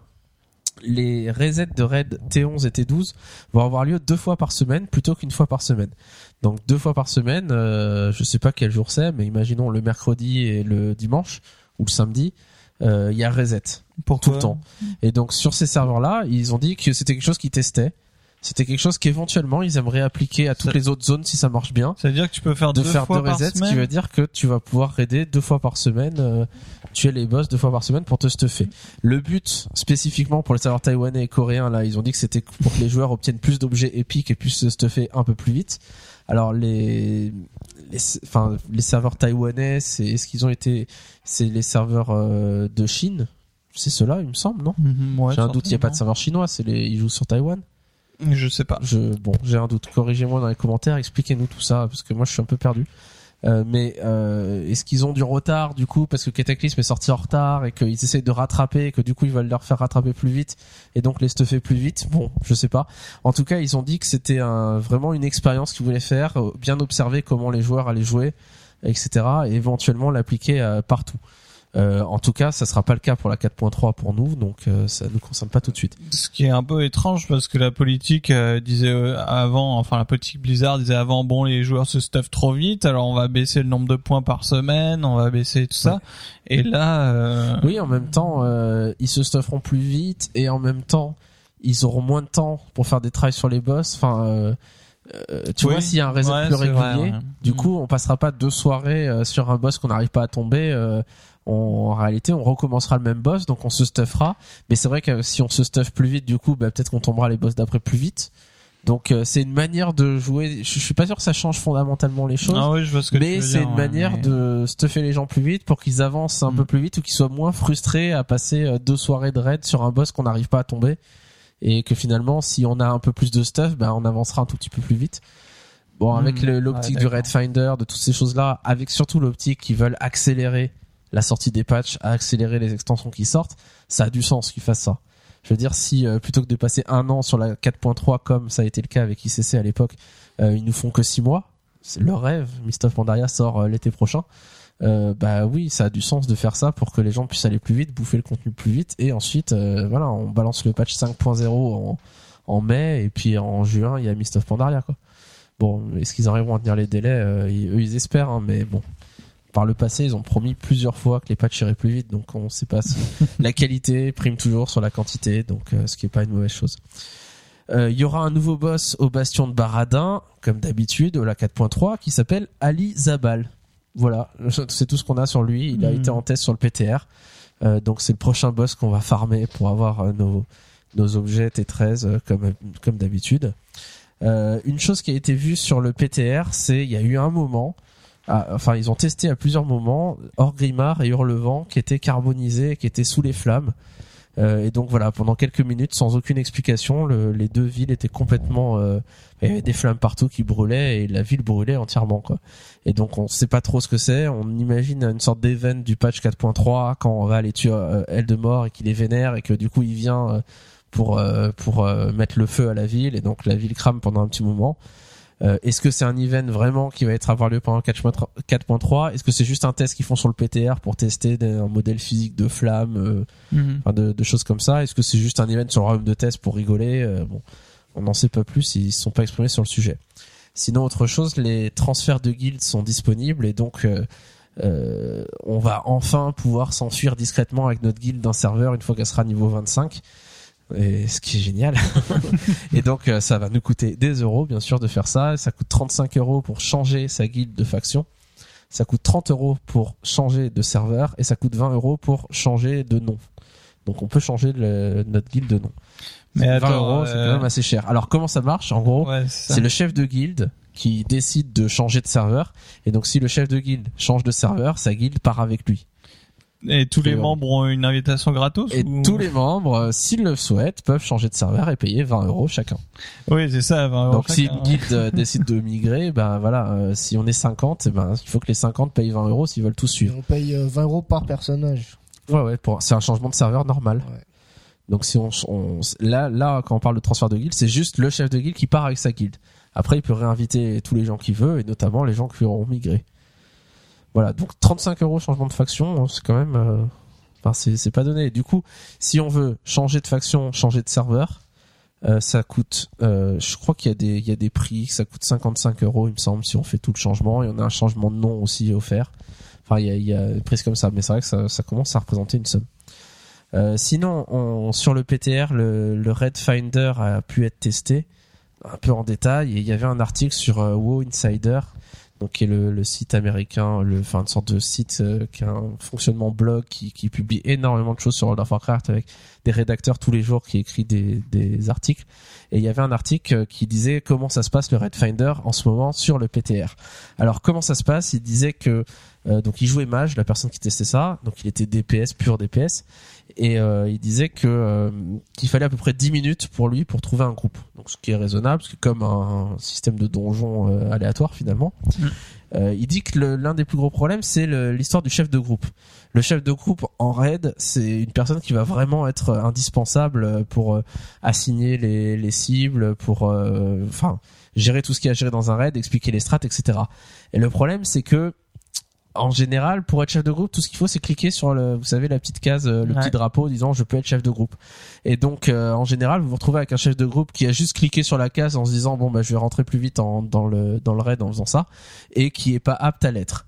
Euh, quand quand on est comme on est 25 à être euh, en raid, à rentrer dans le raid, au final, sur les 25, il y en a peut-être 5 qui ont cliqué sur la case et sur les 5, il y en a peut-être deux qui sont aptes vraiment à l'idée le raid, alors que les trois autres le sont pas et c'est aléatoire entre les 5 qui va être le chef de groupe. Donc déjà c'est un petit problème et il disait euh, clairement il y a un grave problème. Alors c'est c'est le, le nouveau raid, donc personne connaît les strats, etc. Mais il disait euh, clairement euh, ça poule n'importe comment. Euh, une fois que tout le monde a crevé, après ça repoule n'importe comment, donc on, re, on remeurt, etc. Donc vous avez sûrement subi ça déjà en raid, même avec votre guide, etc. Il y a des moments comme ça où personne n'est concentré, où il y a quelqu'un qui poule et puis il y a quelqu'un d'autre qui poule derrière, et puis et puis finalement on passe un quart d'heure comme ça à rentrer, mais est-ce qu'il y a encore les trash qui sont Oh dans, là là. dans l'instance, etc. Et donc c'est un peu arrêtez tous, arrêtez, vous restez là derrière, vous- Crevez tout le monde sort, crevez tous et on reprend euh, sur de bonnes bases. Donc il disait bon c'est un peu euh, ça qui se passe un peu tout le temps euh, avec un tank AFK en plein milieu d'un combat. Euh, il, il disait en fait quand on fait des raids 25 même quand on est en guild souvent les raids 25 il y a des moments où c'est un peu n'importe quoi où euh, où les finalement les les gens sont de la même guilde donc ils se respectent les uns les autres mais ça part en vrille parce que 25 personnes dans le même raid il y en a toujours qui parlent etc le channel il défile très vite et euh, c'est un peu le bazar. Et donc il dit imaginez 25 pick-up qui eux ne se respectent pas et n'en ont rien à faire les uns des autres. Et donc forcément c'est un peu le bazar. Ah ouais. il y a quand même un espoir que la communauté s'auto-régule au bout d'un moment quand les ac- seront acquises un peu euh, quand, quand les strats sont connus par cœur, que tout le monde sait exactement, tout le monde devient des robots comme dans les donjons. hein. Les donjons en pick-up au début, euh, c'était la, la cata et enfin au début de Cataclysme, et puis au fur et à mesure que les gens connaissent les strats, qu'il y a des des, euh, je sais pas comment dire, des, des habitudes qui se créent, on fait d'une certaine manière et pas d'une autre, etc. De- donc il y a une sorte d'autorégulation, un peu comme à l'époque de Arcavon, Toravon, Corallon, où finalement on faisait à 25 en pick-up et que ça se passait très bien et que parce que tout le monde connaissait par cœur au bout d'un moment les strats, savait exactement quoi faire et il y avait même pas besoin d'expliquer la strat, il y avait rien à faire, juste on était à 25, on Mhm. rentrait, on faisait le boss, personne parlait et ça marchait très bien. Alors, on Ouais. pouvait parler si on voulait, mais euh, il n'y avait pas besoin de, de communiquer, pas besoin d'avoir un leader vraiment. Donc j'imagine que ça va au fur et à mesure que ça va s'améliorer comme ça. Euh, il nous disait que une des choses qui n'est pas au point, c'est le système de kick. Donc le, on peut pas kicker autant qu'on veut des joueurs, et il faut une unanimité sur les 25 joueurs pour pouvoir kicker quelqu'un. Et donc en gros, quand, euh, enfin c'est c'est un peu la cata quand il y a Ouais, des y a joueurs qui font ouais. n'importe quoi, mais presque volontairement, qui ont envie de mettre le bazar et qu'on peut pas kicker parce que euh, bah il y a il y a trois joueurs qui sont AFK et qui donnent pas leur accord pour dire ok, etc. Il y a toujours une bonne âme. euh, Voilà, une donc il disait c'est ça c'est quelque chose mais c'est quelque chose de pas grave, il suffit d'équilibrer et de trouver euh, comment euh, comment faire marcher le système de kick. Il disait sinon que le système de difficulté marche plutôt bien et que euh, quand même on arrive à avancer, on arrive à tomber des boss et que c'est c'est assez bien foutu dans l'ensemble quoi. Euh, Qu'est-ce qui manque selon la, la personne de Winsider Il manque une incitation à finir le raid parce que les gens forcément euh, s'inscrivent, font le raid et puis au bout d'un moment se cassent. euh, Rage quit. comme ça et, et il manque quelque chose qui un peu comme dans les donjons où on a intérêt à finir le donjon aller jusqu'au bout pour avoir les points de vaillance par exemple Hmm. et ils disent il manque une incitation à aller jusqu'au bout quand même que ce serait vraiment un avantage d'aller euh, d'aller à la fin il manque un système pour connaître les bons joueurs une sorte de système de réputation que les autres pourraient voir donc en gros une sorte d'incitation à bien jouer euh, parce que on- sinon on risque de perdre une sorte de réputation qui nous permet d'être euh, d'être mieux vu d'une certaine manière par les joueurs un peu comme les, les systèmes de réputation qu'il y a sur les sur euh, Xbox Live je pense par exemple où plus on fait de parties, plus ça se passe bien. Si on n'a pas des commentaires négatifs des joueurs avec qui on joue online, bah on a une cote qui monte et du coup on à 5 étoiles ou on a une barre de réputation remplie qui montre qu'on est un joueur qui est pas prise de tête, va pas insulter tout le monde, etc., etc. Quoi. Mhm. Donc il manque quelque chose comme ça pour que les, les mecs, euh, que ce soit des ninjas ou des euh, des, des mecs relous qui insultent des- tout le monde ou qui trollent, etc. euh, qu'on puisse leur mettre une note négative pour que on puisse les repérer et se dire bon, on garde avec nous, mais le moindre truc qui nous saoule, euh, hop, kicker et puis c'est réglé quoi. Enfin pour les inciter à ne pas avoir ces comportements. Il manque aussi un debuff de déserteur qui serait beaucoup beaucoup plus long que ce qu'il est actu- actuellement et qui empêche de faire autre chose que du Red Finder. Parce que le problème c'est que des gens qui s'inscrivent en Red Finder qui viennent qui foutent le bazar et qui se barrent en plein milieu euh, s'ils ont juste euh, bah, pendant 10 minutes ils peuvent pas être déserteurs. Enfin ils peuvent pas faire de Red Finder mais ils peuvent aller faire des donjons des BG ou ils peuvent aller faire ce qu'ils veulent finalement il faudrait un, un debuff qui soit plus long et euh, un peu comme le alors ça serait peut-être un peu dur d'aller jusque là mais un, quand on crève là et qu'on qu'on repop au cimetière. Un mal de reste. voilà un mal de résurrection où finalement on peut plus rien faire dans le jeu. Une fois qu'on a quitté par ce biais-là on peut plus rien faire on peut tuer personne etc donc euh, bon c'est vrai qu'il dit que ça, si la contrainte était un peu plus forte quand on quitte juste pour l'idée c'est pas que celui qui doit quitter et qui a besoin de quitter euh, ne puisse pas le faire mais qu'il puisse le faire mais que vraiment euh, il y ait une, désincitation à, quitter quoi. Et, euh, et enfin, il faudrait que le voice chat donc intégré dans le jeu, donc la commande vocale intégrée dans le jeu, soit activée automatiquement pour que tout de suite il n'y ait pas besoin d'aller cliquer, penser à aller cliquer sur le, chat pour le chat vocal pour que euh, voilà le red leader qui donne ses conseils et qui, qui parle, euh, qu'on puisse tous l'entendre parce que sinon ça va pas très bien marcher. Donc si on résume un peu tout ça, on peut s'attendre à une tendance la le- où- non, je Non. dirais que en premier lieu, durant les deux premiers mois, ça va être vraiment le bazar. euh, Vaudrait mieux éviter de le faire en guilde. Ouais, il faut y aller en Et guilde avec voilà, un, socle de joueurs de guilde C'est qui ça. gère, et qui connaît, etc. et qui va pas faire n'importe quoi, qui va pouvoir organiser le truc avec des pick-up qui se greffent quoi pour remplir les 25 places. Ouais, c'est ça. Mais je pense que la plupart des guildes vont adopter ça aussi. Hein. Parce que Ouais, pourquoi kicker des euh, ouais pourquoi kicker des, des joueurs qu'on connaît parce qu'il n'y a pas assez de place alors qu'on peut euh, justement euh, plutôt ouais, aller faire du Red Finder. bon après on verra mais ouais Je pense que et- ça va bien marcher, hein, vraiment. moi, le, enfin, le sentiment qu'il donne quand même, il, il dit ce qui va pas, mais il dit que dans l'ensemble, quand même, euh, enfin voilà, euh, le, le fait que tout le monde poule n'importe comment, même en raid de guild, ça arrive.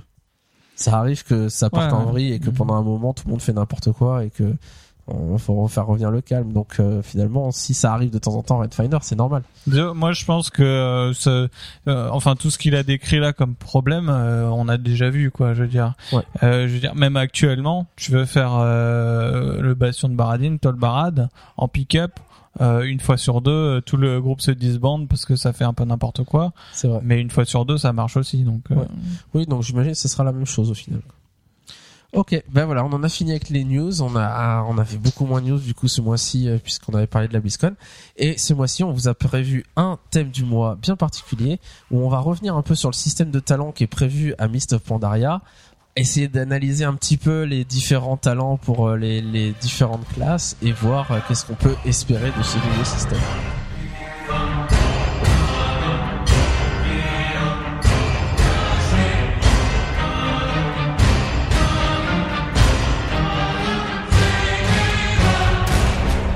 Alors ce mois-ci, on voulait revenir un peu sur euh, ce dont on vous a longuement parlé de la BlizzCon, à savoir la refonte des talents.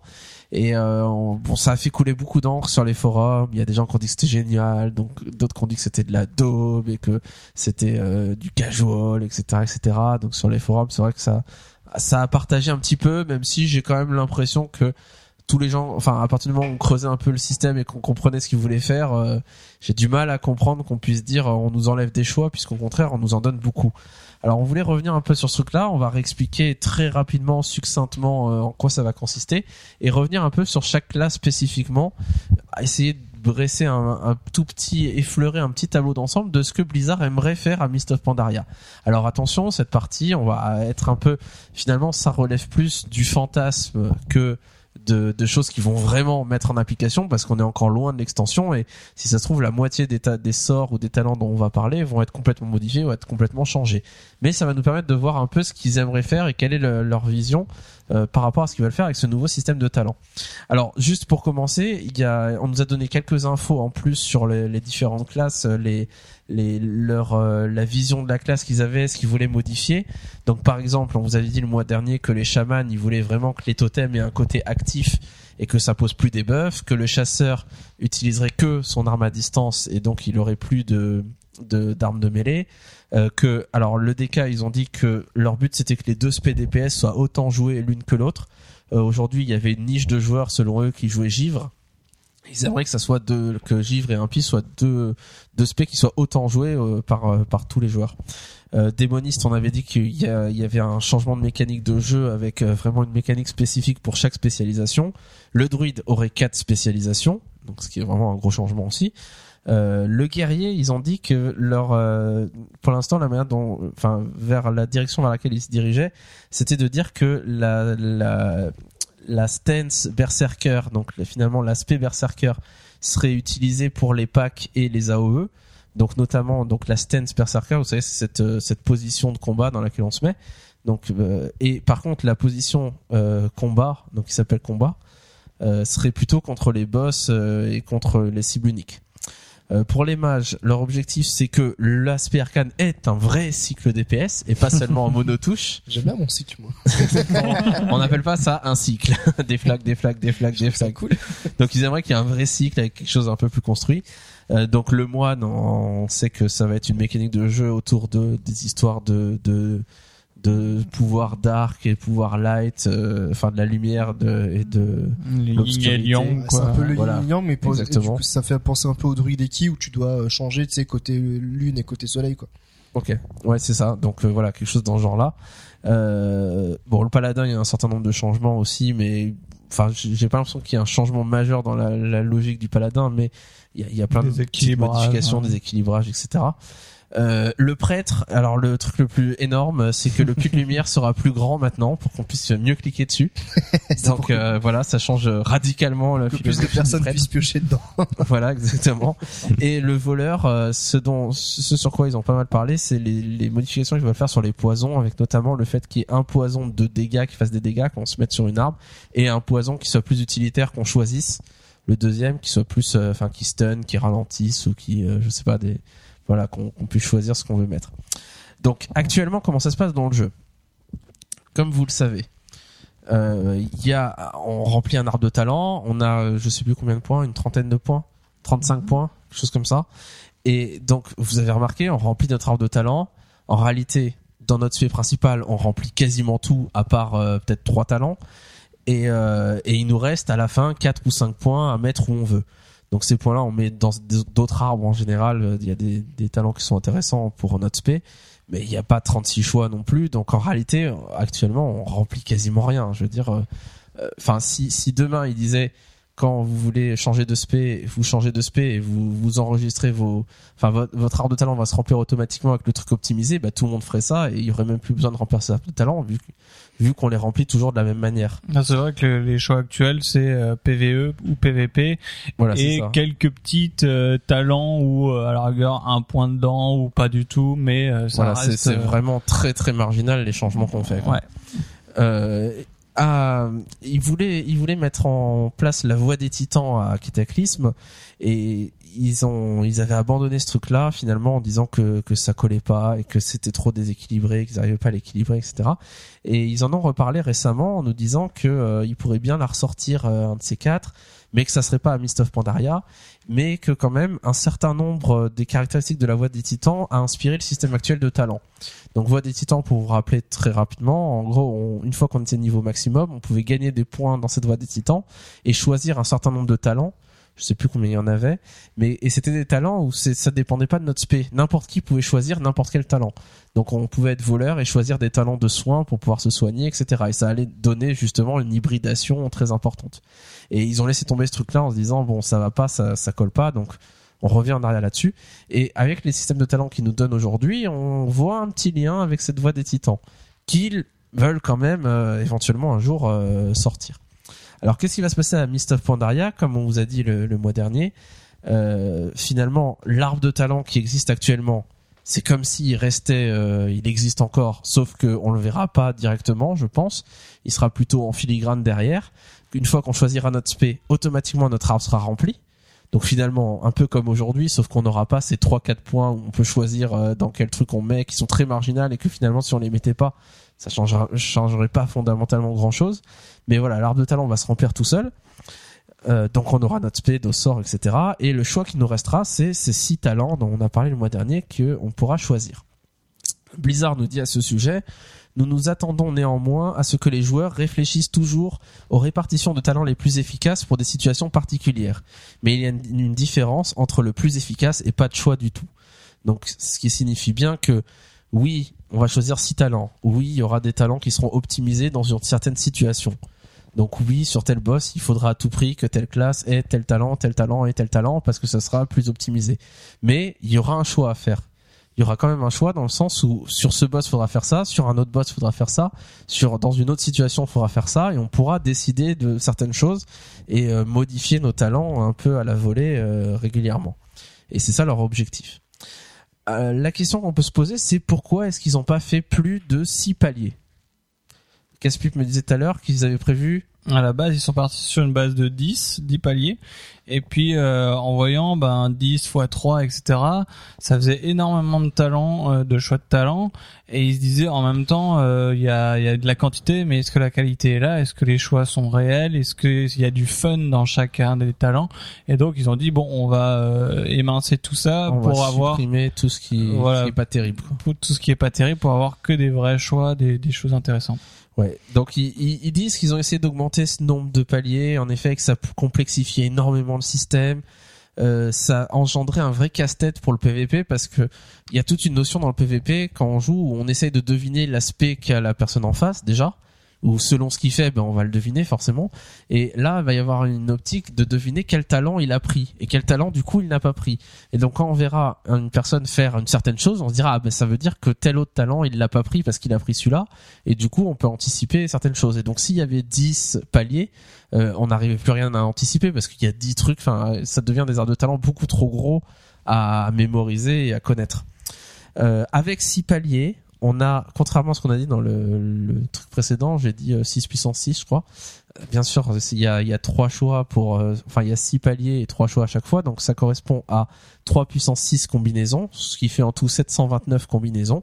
Donc ceux qui disent que ça engendre pas de choix les talents, ben non, au contraire, on va avoir 729 combinaisons différentes de talents. Parce que selon quel talent on choisit, ben voilà, en tout, on a 729 combinaisons possibles pour chaque classe. Euh, chaque classe et pas chaque spé, hein, parce que l'aspect change pas les talents. Donc sur Ouais. notre classe, on a 729 combinaisons. Euh, donc à noter que du coup que ces combinaisons sont indépendantes de l'aspect. Donc ce qui fait qu'on va avoir des synergies entre notre spécialisation et ces combinaisons de talents. Donc en effet, s'ils avaient rajouté un seul palier, on était du coup pas à 3 puissance 6 mais 3 puissance euh, 7 combinaisons. Et là, on avait 2187 combinaisons. Donc on voit bien qu'il y a un côté exponentiel et que si on rajoutait trop de trop de combinaisons, qu'on arrivait après à 10 000, 15 000 combinaisons, ben, il n'y a plus d'équilibrage possible, ça devient juste n'importe quoi. Donc là, 729 combinaisons, ça reste énorme et en même temps, c'est jouable d'avoir un équilibrage quand même entre ces six, euh, ces six paliers de talent. L'objectif de notre partie maintenant qu'on a, a posé un peu le cadre, c'est de voir un peu qu'est-ce qu'on peut dire de chaque classe, des talents qu'ils ont présentés pour l'instant et avoir une vision un peu de ce qui, où est-ce qu'ils aimeraient nous emmener avec ce nouveau système. Euh, on avait dit le mois dernier que euh, le, les paliers de talent étaient euh, étaient euh, étaient euh, répartis en, En par- thématique, en ouais. thématique, voilà. Donc à chaque fois, les, les, les talents se débloquent tous les 15 niveaux. Donc au niveau 15, on a un choix entre trois talents. Et ces trois talents ont, un, ont choisi un des trois et il y a une thématique générale sur qui oriente un peu ces trois talents.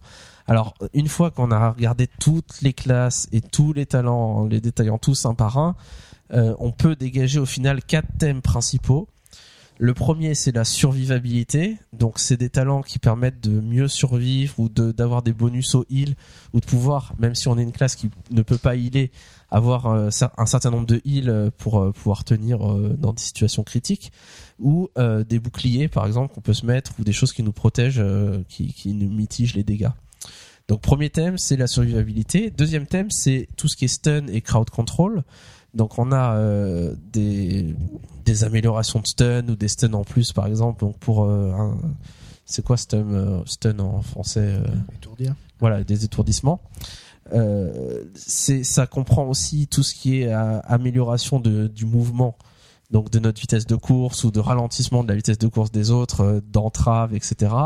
Les fears du démoniste ou du prêtre, donc les, les sorts de peur euh, les crowd control, donc tout ce qui est vraiment euh, contrôle des foules finalement. Ok, donc deuxième thématique, les stuns et les crowd control. Troisième thématique, c'est une thématique qui est propre aux classes, donc qui est des sorts qu'on a que par le biais des talents, alors qu'avant on les avait directement. Donc des sorts que chaque classe peut avoir en plus et des améliorations de sorts. Donc là, c'est vraiment propre à chaque classe d'avoir des, des, des thématiques comme celle-là. D'ailleurs, dans, dans ce dans cette chose-là, on peut aussi voir un peu euh, pourquoi euh, Blizzard a envie de remanier les glyphes, puisque finalement certains talents euh, serviront vraiment de, de glyphes intéressants. Ouais, ouais, ça a du sens vraiment de, de refondre totalement la calligraphie et les glyphes par rapport au talent, quoi. Mm. Euh, puisque pour arriver à faire une synergie entre les deux, plutôt que qu'elles se, elles se marchent un peu dessus, quoi. Euh, et la quatrième thématique, c'est une thématique que j'ai appelée les améliorations, donc qui permettent de bénéficier de buffs ou d'améliorer des buffs, euh, d'avoir un certain nombre de, de cooldown euh, en plus, alors à la fois soit de défense, mais soit d'amélioration de nos sorts. Et enfin de, gestion de la mana ou de, le- de l'énergie, de la focalisation, des runes, de toutes ces choses-là qui se régénéreraient un peu mieux. Alors allons-y, passons en revue un peu toutes les classes. Donc chaque classe a donc cinq premiers paliers, donc 15, 30, 45, 60, 75, qu'on va pas détailler énormément. Alors j'ai détaillé tout pour voir qu'est-ce qu'il y avait vraiment d'intéressant à sortir, mais c'est vrai que dans le, dans le bien d'un podcast, euh, Ça prend 3h45. voilà, on pourrait, on pourrait passer une heure par classe, je pense, pour vraiment détailler tout et voir les, les, les combinaisons de talents qu'on pourra avoir. Mais à chaque fois, on va essayer de s'intéresser notamment au dernier palier, le palier 90, qui pour un certain nombre de classes correspond un peu au talent ultime.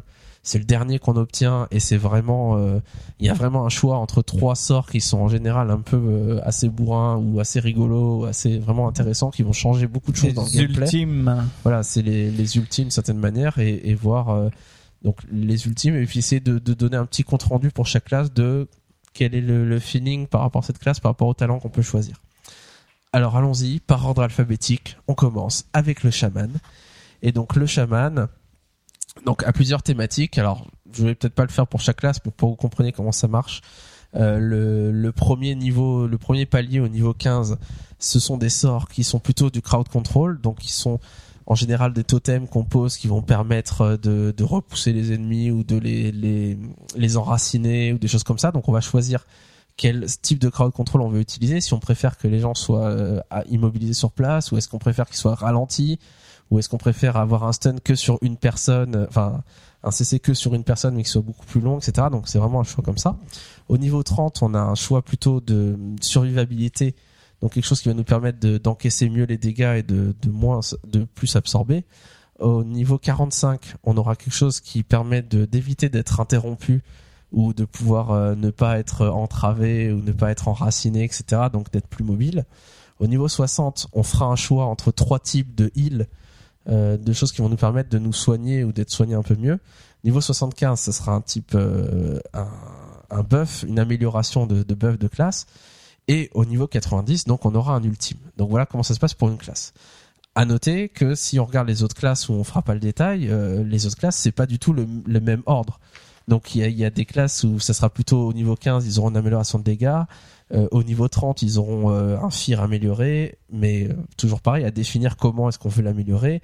Ensuite un silence, ensuite un enragé spécifique, etc. Donc c'est vraiment propre à chaque classe. Alors le niveau 90 du chaman, qu'est-ce que ça nous donne? Le niveau 90, donc comme on l'avait dit, le chaman est vraiment, ils veulent l'orienter autour de ses totems encore plus qu'il l'était déjà. Et, et clairement, le, le palier 90, c'est tourne autour des totems. Euh, alors le premier, le premier talent qu'on peut avoir, c'est le fait de pouvoir poser plusieurs totems du même élément en même temps. Attention, ça veut pas dire euh, poser quatre fois le même totem. ouais. Voilà, c'est pas quatre fois le même totem, c'est le même totem, par exemple quatre totems de feu différents qu'on va pouvoir tous poser. Donc euh, voilà, c'est un choix. On peut choisir ce talent qui nous permet de faire ça. Ou au contraire, on peut choisir un autre talent qui est euh, si un totem est détruit, son cooldown est réduit. Donc vous posez un totem et si quelqu'un le détruit, euh, le cooldown, peut-être qu'il mettait une minute à pouvoir se être reposé, bah, va être réduit euh, du temps. Enfin, il y a une grande partie du cooldown qui va être réduit et on pourra le reposer assez rapidement. Troisième talent du chaman, c'est le fait de pouvoir relocaliser ces totems à un autre endroit. Donc imaginez vous posez vos totems à un endroit, vous courez euh, finalement vous, enfin imaginez vous faites du PVP, vous allez à un autre endroit où il y a des ennemis etc.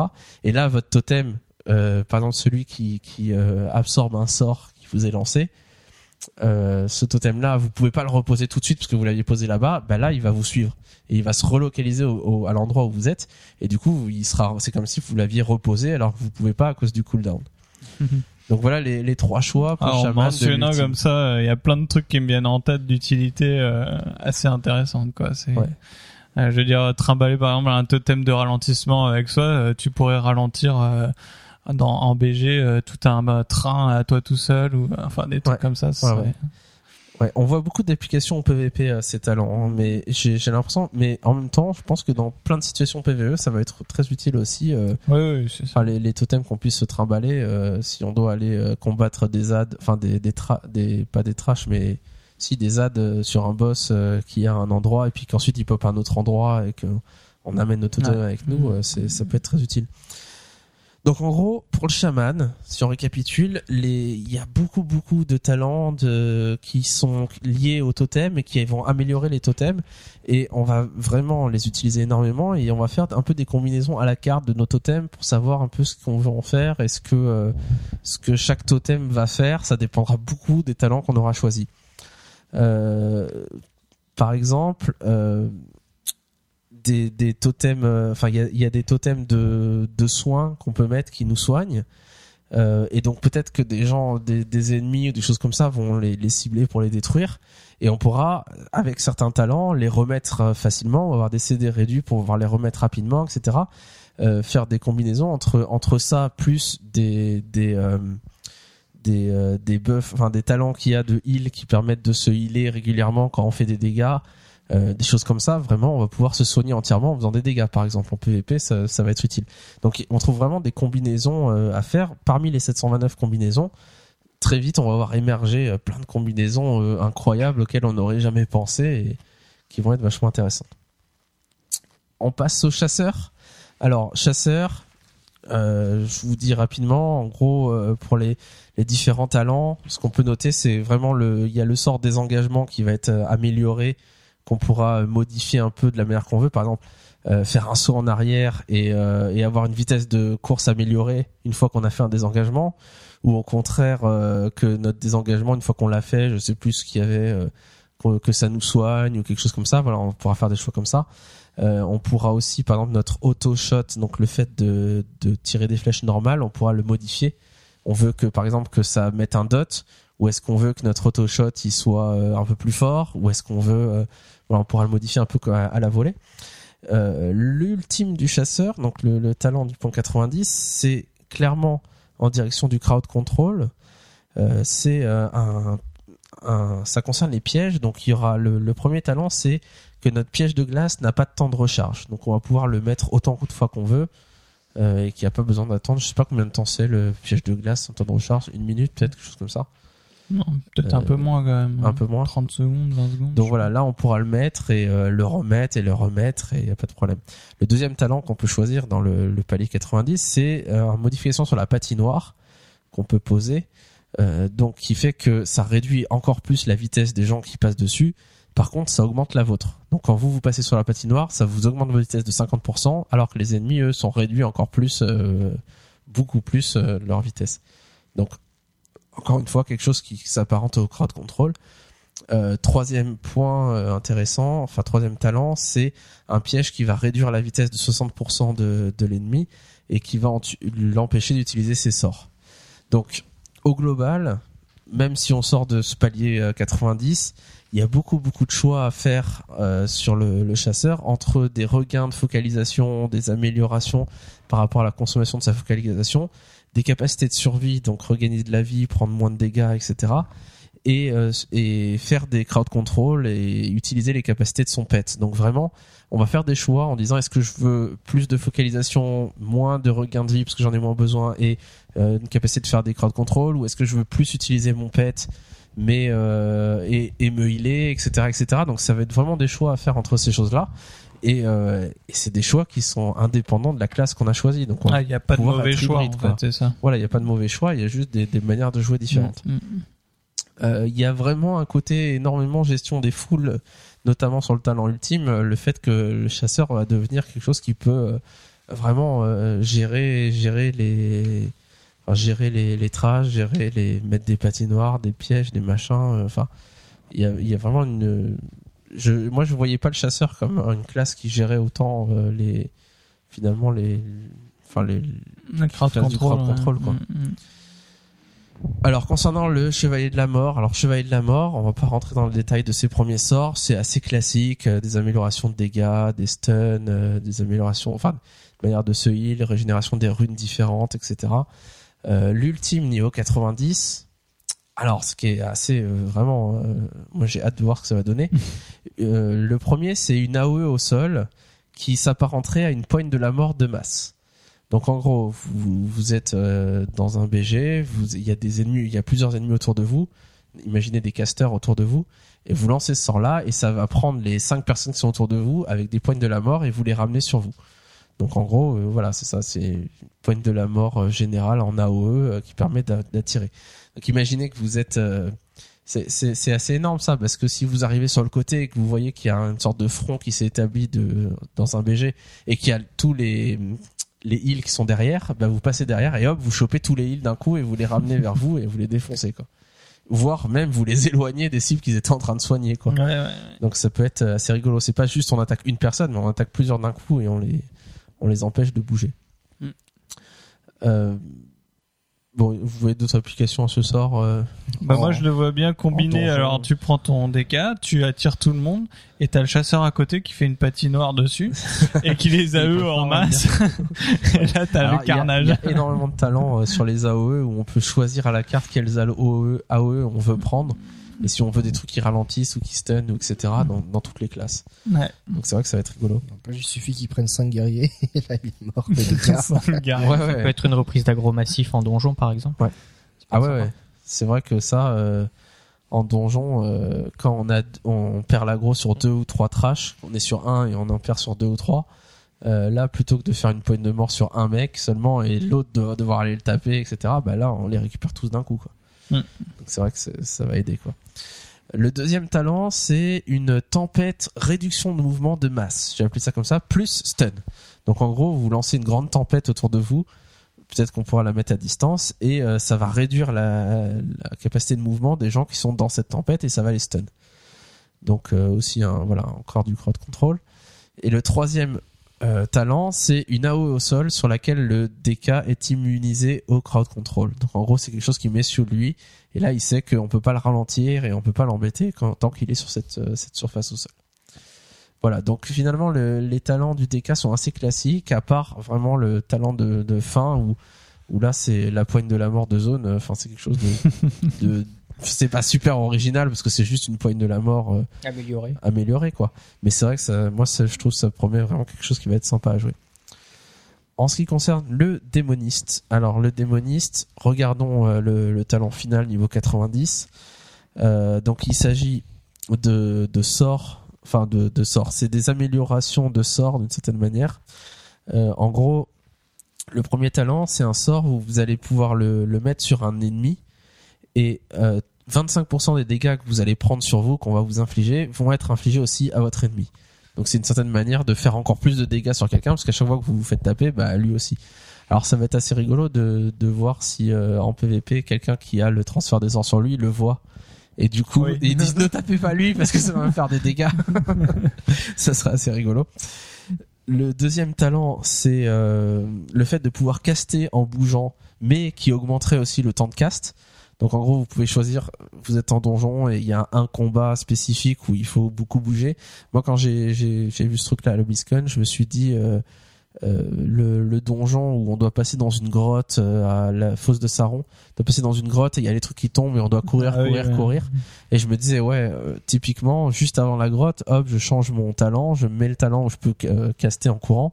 Alors ça augmente le temps de casse, donc quand même ça fait que, c'est plus long à caster. Mais euh, je me mets ce truc là et euh, je fais tout le truc en courant et je peux caster euh, en courant et faire mes dégâts normaux quoi. Donc c'est vrai que ça peut être sympa dans certaines situations. Euh, et le troisième euh, sort, c'est euh, le fait que nos sorts de base font des dégâts en AOE pendant 30 secondes. Donc vous faites des, des sorts sur, enfin vous faites des dégâts sur une cible et plutôt que de taper qu'une cible, ça va taper toutes les cibles, Mm. ce qui est assez euh, assez important et ça, ça, ça c'est un- c'est une sorte de gros CD qu'on peut activer toutes les euh, et qui dure 30 secondes. Donc on retrouve un peu le côté, alors dans les talents d'ensemble, on retrouve un peu sur le côté démoniste, sur le le côté euh, gestion vraiment de sa vie, de sa mana et partage entre les deux et on peut améliorer l'une et l'autre, etc. Et euh, il y, a, vraiment des, choix intéressants à faire, euh, notamment sur le, le talent ultime niveau 90. que- Où, à mon avis, ce talent 90, on va changer régulièrement. Quoi. On va passer à l'un, à l'autre selon les situations à laquelle on est confronté.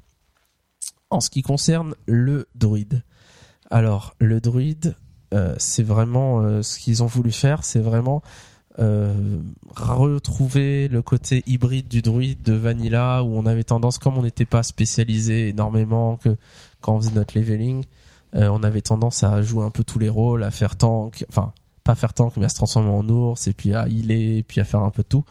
Et ils se sont vraiment orientés sur ce côté-là, avec notamment donc le sort ultime niveau 90. Le premier talent, c'est un sort qui permet un brutal changement de spécialisation pendant 45 secondes. Donc qu'est-ce que ça veut dire? Vous êtes en féral en train de faire des dégâts et tout d'un coup vous perdez beaucoup de vie, vous décidez de euh, de d'utiliser ce sort et vous passez heal. Et c'est-à-dire que tout d'un coup vous serez comme si vous jouiez un heal, alors sûrement moins puissant qu'un heal, mais pendant 45 secondes vous passez heal Mm. et vous jouez heal. Ou inversement, euh, vous êtes heal et vous voyez qu'il n'y a pas besoin de beaucoup de heal parce qu'il y a un autre heal, et hop, vous utilisez ce truc-là et pendant 45 secondes vous passez félin, vous passez chouette euh, et vous faites des dégâts. euh, alors on sait pas en détail comment ça va marcher, mais l'idée c'est vraiment pendant un certain temps de changer complètement de spécialisation. Deuxième talent du druide, c'est de un changement, le, le fait que changer de forme vous buff pendant un certain temps. Donc ça veut dire que vous aurez même à le cumuler. Donc le plus vous changez de forme en druide, donc vous passez en, ours, vous passez en félin, vous passez en, en chouette, enfin j'en sais rien, euh, euh, en différentes formes, et euh, ça vous donne un buff qui se cumule, qui se stack au bout d'un certain temps. Donc ça va vraiment obliger un peu à se démorpher, à utiliser, à se mettre en ours pour stun, ensuite à se mettre en félin pour faire des dégâts, ensuite à se mettre en druide pour faire un sarment. Le fait de jouer comme ça va vous buffer et va faire que vous êtes encore plus fort. Donc ça va obliger finalement à se démorpher, remorpher tout le temps.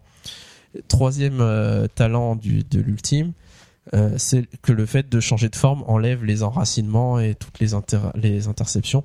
Mhm. Donc le truc qui existait déjà avant, qui, était déjà, assez qui cheaté, Voilà. ouais. mais que maintenant on pourra pas avoir. On pourra avoir que si on fait le choix d'avoir que ça et de pas avoir les autres talents. quoi. Enfin, euh, pour le, le dernier talent. quoi.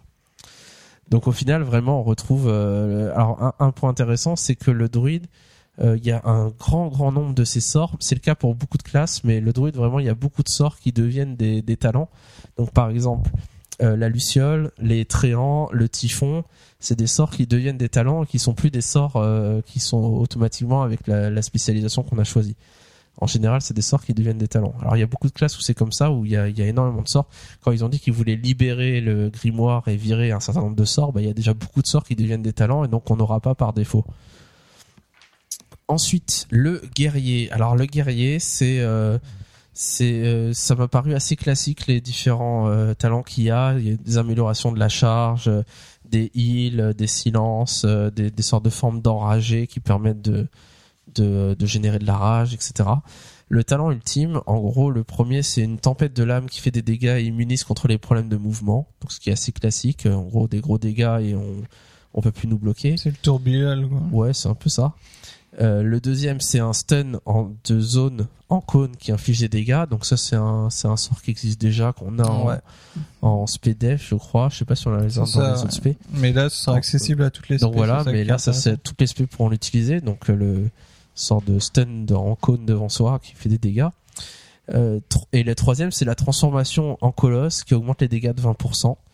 Donc euh, est-ce qu'il y aura une modification physique du guerrier euh, qui grandira un peu euh, Je sais pas. Oui, ça a été euh, annoncé euh, ce talent avec euh, en lien euh, le, la capacité Avatar dans Warcraft 3 où vos héros, euh, enfin certains de vos héros avaient Avatar et c'était un peu le même effet, mais euh, visuellement on les voyait gonfler et s'enrager. Voilà, donc on risque de voir des guerriers gonflés, gonflés, exploser peut-être.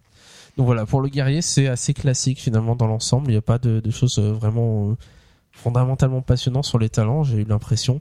Le mage, c'est un peu pareil. Le mage, euh, il, a, alors si on regarde le niveau 90, on a un- une sorte de sort de zone qui ralentit, qui est donné. Alors c'est pas l'anneau de givre euh, qui givre. Euh, l'anneau de givre, on l'a un peu avant dans les talents. On peut le choisir entre d'ailleurs cône de froid ou anneau de givre et je sais plus quel autre, enfin troisième. Là, c'est vraiment un sort de zone qu'on pose et que c'est un peu comme une patinoire finalement. On pose et ça ralentit quand on est dedans. Euh, trois, le deuxième sort, c'est le souffle du dragon, donc on connaît déjà. Donc ce sort de flamme en cône devant soi qui étourdit. Et euh, le troisième, c'est lenteur, donc le sort de l'arbre euh, Arcane. arcane. Donc dans arcane, c'est ça. Donc finalement, il y a rien de bien nouveau. La plupart des, des talents sont des sont des sorts qui existent déjà. Et donc dans l'optique de nettoyer le livre de sorts, ben, on les met dans des talents et comme ça, on est obligé de faire un choix entre quel sort on veut avoir à tout prix ou pas. En ce qui concerne le paladin, alors le paladin, regardons déjà le, niveau 90. Euh, le premier point, c'est une sorte de gardien qui est là et qui nous permet de ne pas consommer de puissance sacrée. Donc une fois qu'on l'invoque et qu'il est avec nous, ben, la puissance sacrée, on la consommera moins ou pas du tout pour certains sorts. Donc il nous permettra de voilà d'être euh, plus puissant vis-à-vis de ça, enfin de, de moins en utiliser. Le deuxième talent, c'est euh, qu'il y ait certains sorts qui n'auront pas de cooldown. Alors je sais je sais pas encore bien clair sur est-ce qu'il faudra choisir quel sort on veut qu'il n'y ait pas de cooldown, mais euh, voilà c'est des sorts qu'on pourra utiliser du coup beaucoup plus régulièrement. Et troisième talent qu'on peut choisir, c'est un effet qui évite de consommer de la puissance sacrée, donc qui permet de l'économiser. Euh, donc au final, le paladin, l'impression que ça donne quand on regarde tous les talents dans leur ensemble, c'est euh, le fait que le gameplay sera très différent selon les talents. On a l'impression que selon les talents qu'on va choisir, notre cycle DPS ou notre cycle heal va être très différent au final de, de ce qu'il aurait été euh, euh, avec d'autres talents. Et donc on, on peut se demander dans quelle mesure les guides qui vont sortir euh, sur internet vont être bon ben voilà voilà le guide avec tel talent tel talent tel talent tel talent pour être opti il faut avoir euh, faire son DPS de cette manière là alors que si on choisit d'autres talents bah ça va être différent Mhm. donc c'est vrai que ça va complexifier pas mal le, le jeu et la notion de cycle DPS ou de, ou de, de cycle heal. Allez, plus que deux classes, prêtre et voleur. Alors pour le prêtre, alors le prêtre c'est des, des ultimes assez rigolos. Donc au niveau 80, au niveau 90, le premier talent c'est un lien avec une cible qui partage les heals et les dégâts. Donc vous pouvez choisir une cible alliée avec vous et tous les dégâts qu'on vous fera ou qu'on lui fera seront partagés entre vous et lui et tous les heals que vous ferez sur vous ou sur lui euh, seront partagés euh, entre vous deux. Donc moi, en voyant ça, j'ai tout de suite pensé à Team Fortress 2 et à, vous savez, ce, ce gros baraquet avec sa mitrailleuse, sa sulfateuse là, qui tire comme un bourrin et avec le médic qui est à côté et qui soigne et que finalement il le soigne en permanence et il se soigne lui. Et du coup, il y a un côté, ils sont deux et ils vont comme des bourrins parce que euh, les dégâts sont partagés d'une certaine manière, quoi, comme ils se soignent. Mhm. Et donc là, ça donnait ce côté vraiment, ça me rappelait en BG des bons souvenirs où je jouais un cac un peu bourrin et j'avais un prêtre avec moi qui me suivait partout qui me soignait et du coup on voilà on tenait très longtemps et on arrivait à faire beaucoup de choses euh, intéressantes parce que euh, voilà on était deux et et on perdait pas de vie et là il y a ce côté voilà je mets mon lien sur quelqu'un et je le suis partout et on reste ensemble et on fait une sorte de petite team quoi Mhm. euh, le deuxième talent, c'est un échange de barres de vie avec la cible. Alors ça, c'est surprenant. Dans quelle mesure on va pouvoir faire ça euh, Est-ce qu'on va pouvoir vraiment se laisser quasiment crever et puis hop, changer de vie avec notre ennemi alors que lui il est full vie et du coup c'est lui qui Ouais, a plus de alors vie cible allié ou cible euh, adverse aussi, c'est une question c'est là. une question quoi. Donc euh, bon, moi je, je vois mal euh, comment ils peuvent mettre ça en PVP euh, ça, sans que ce soit complètement imba. Je veux dire, euh, ça veut dire que le prêtre tu le taperas plus parce que c'est trop risqué. T'attends de voir quel talent. va il a à la échanger sa vie avec moi. Et Ouais, même, ouais. en- même en PVE, quoi, tu sais, t'es en raid et tu vois qu'il y a, Mm. toi, tu commences à mourir et que tu vois qu'il y a un DPS qui est un peu Ouais. useless et qui a full vie, tu lui échanges la vie. Et le mec, le DPS, il se sacrifie, quoi. Ouais. Non, mais euh, je pense en que donjon, cible euh, allié peut-être. Ouais, en donjon avec la cible alliée, c'est génial parce que Ouais. si on sait que nous on va pas prendre de dégâts, mais que le tank va bientôt crever ou que quelqu'un qui est dans une situation critique à un endroit risque de crever, ben hop, on échange de vie, on lui donne toute notre vie. Et nous, on se met un bouclier sur nous et puis hop, on se soigne nous quoi. Ça va faire hurler des gens parce que j'imagine en BG, t'es là tranquille et tout d'un coup, poum, on t'enlève toute ta vie. Ah, l'enfoiré, où il est le prêtre qui vient de faire ça c'est vrai, ça sera génial. Bon, on, va, on va se marier avec ce système, ça va être génial. S'ils font ça, hein. moi je sais pas si ce talent vraiment, ça me paraît être euh, compliqué à équilibrer ce truc-là, mais bon, on verra bien. Troisième talent, c'est le fait que vos dégâts soignent les joueurs autour de vous. Donc en gros, c'est typiquement le ce qu'il y avait en forme le d'ombre, côté smite ou ouais, ombre aussi. Ouais. ouais, où finalement on fait des dégâts, euh, ça soigne. Ou oui, actuellement c'est quoi le prêtre euh, discipline Ouais, ça avec, discipline, euh, euh, spé châtiment. châtiment, C'est euh, c'est vrai.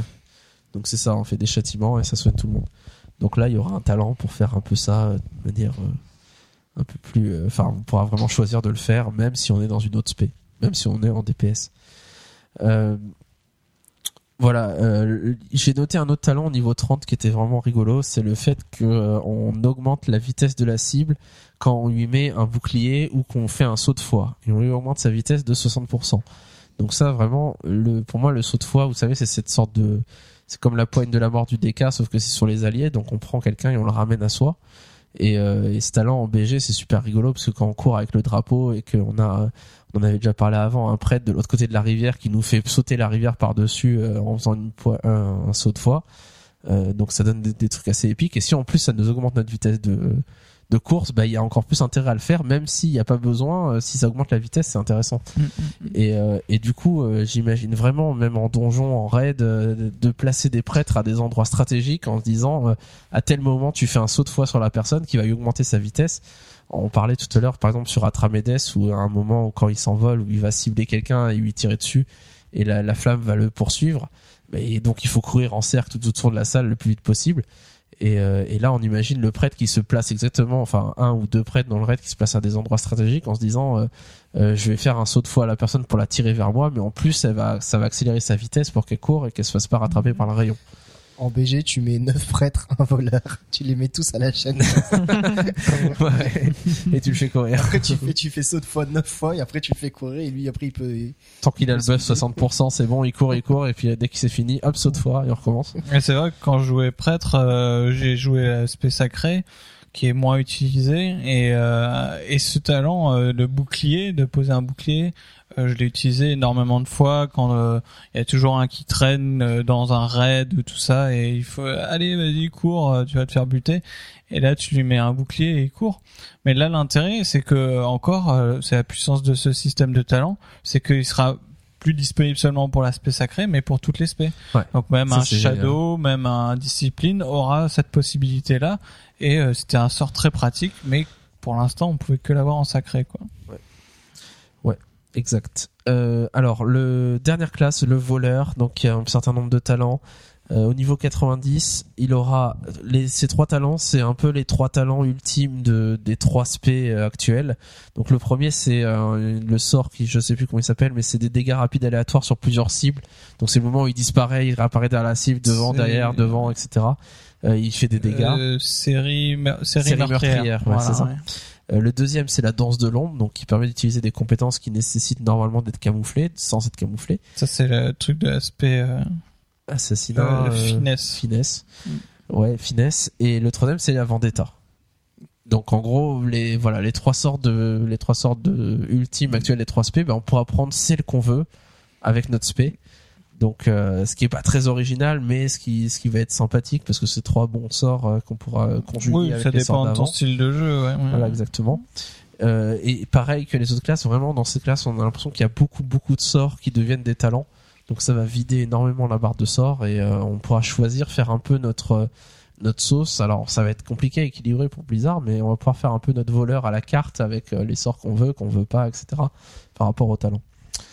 Voilà. Donc au final, vraiment, j'ai l'impression que s'ils mettent en place ce système, tous les guides optimisés pour pouvoir avoir l'aspect la plus optimisée, etc., vont être beaucoup plus compliqués qu'avant. Il va y en avoir beaucoup plus. Ça va plus être, euh, ça va plus être euh, le guide de l'aspect arcane du mage, etc., ou le guide de l'aspect euh, finesse du voleur en PVE. Ça va être la gui- le guide du voleur spé finesse contre tel boss de raid ou contre tel autre. Ouais, et ça va ça. changer finalement selon le boss de raid. Alors il y a peut-être une spé globale qui sera voilà ça c'est l'aspect équilibré où vous avez un bon DPS sur tous les boss mais contre tel boss c'est mieux de changer tel talent et tel talent et de prendre ça et de changer peut-être votre cycle d'une certaine manière etc donc ça va donner vraiment une richesse une complexité au gameplay qu'il n'y a plus aujourd'hui parce que au fur et à mesure que les, talents qu'on a simplifié l'arbre de talent bah, enfin à Cataclysme qu'on a vraiment enlevé tous les talents qui servent à rien bah, il restait plus grand chose finalement notre spell était rempli euh, par défaut. Et donc, au final, voilà pourquoi la nouvelle, euh, le nouveau système de talent est infiniment plus riche et plus varié et va nous obliger énormément de plus de choix. Euh, D'une certaine manière, le nouveau système de talent correspond un peu à ce qu'on nous avait promis, ce que Blizzard nous avait promis avec les glyphes. À la base, quand, quand la calligraphie est introduite dans le jeu à Lost of Lich King, et euh, le système de glyphes, c'était un peu ça. C'était un peu, on va préférer. Est-ce que je préfère que ma boule de feu fait plus de dégâts, ou est-ce que je préfère qu'elle fasse un, un dot, ou est-ce que je préfère qu'elle stun Et donc on choisit, on choisit un peu. Et au final, ça a jamais été trop le cas parce que euh, il y avait toujours trois talents qui étaient, enfin, dans notre spé, il y avait, il y avait, euh, enfin, le système entre, on prend une seule spé et donc sur les 15 glyphes dont on dispose, en réalité, il y en a que 5 qui sont euh, pour notre spé, vu que les 10 autres c'est pour les autres spé, donc euh, elles ne servent à rien. Et sur ces 5, bah, il y en a deux qui servent pas à grand chose, donc finalement on en a trois ou à la limite on choisit, euh, on choisit sur 4, on en choisit 3 et euh, Ouais, c'est vrai que l'approche, peu de euh, choix quoi. c'est ça. En fait, le problème, c'est que l'approche c'était euh, par sort, alors que maintenant le système de talent c'est par thème. Et donc, euh, alors que euh, par sort, bah de toute façon, il y a des sorts qu'on utilise plus, donc forcément on utilisera le glyphe associé. Alors que par thème, là, on a un choix. Bah, c'est c'est toujours la même chose, mais trois variantes. Donc, c'est à nous de choisir la variante. Donc vraiment, c'est euh, pour moi c'est ce qu'ils ce qu'ils voulaient faire avec le, les glyphes, c'est ce qu'ils sont en train de faire avec le système de talent actuel et qu'ils ont plus ou moins raté avec les glyphes parce que le système de talent était pas le même et que ça pouvait pas marcher quoi du coup. Ça pouvait pas marcher et du coup là euh, ça devrait marcher. Alors on espère que que euh, c'est difficile de prévoir ce que ça va donner au final et ce qu'ils arriveront à équilibrer. 729 combinaisons fois 10 classes, ça fait quand même euh, un équilibrage juste impossible à faire.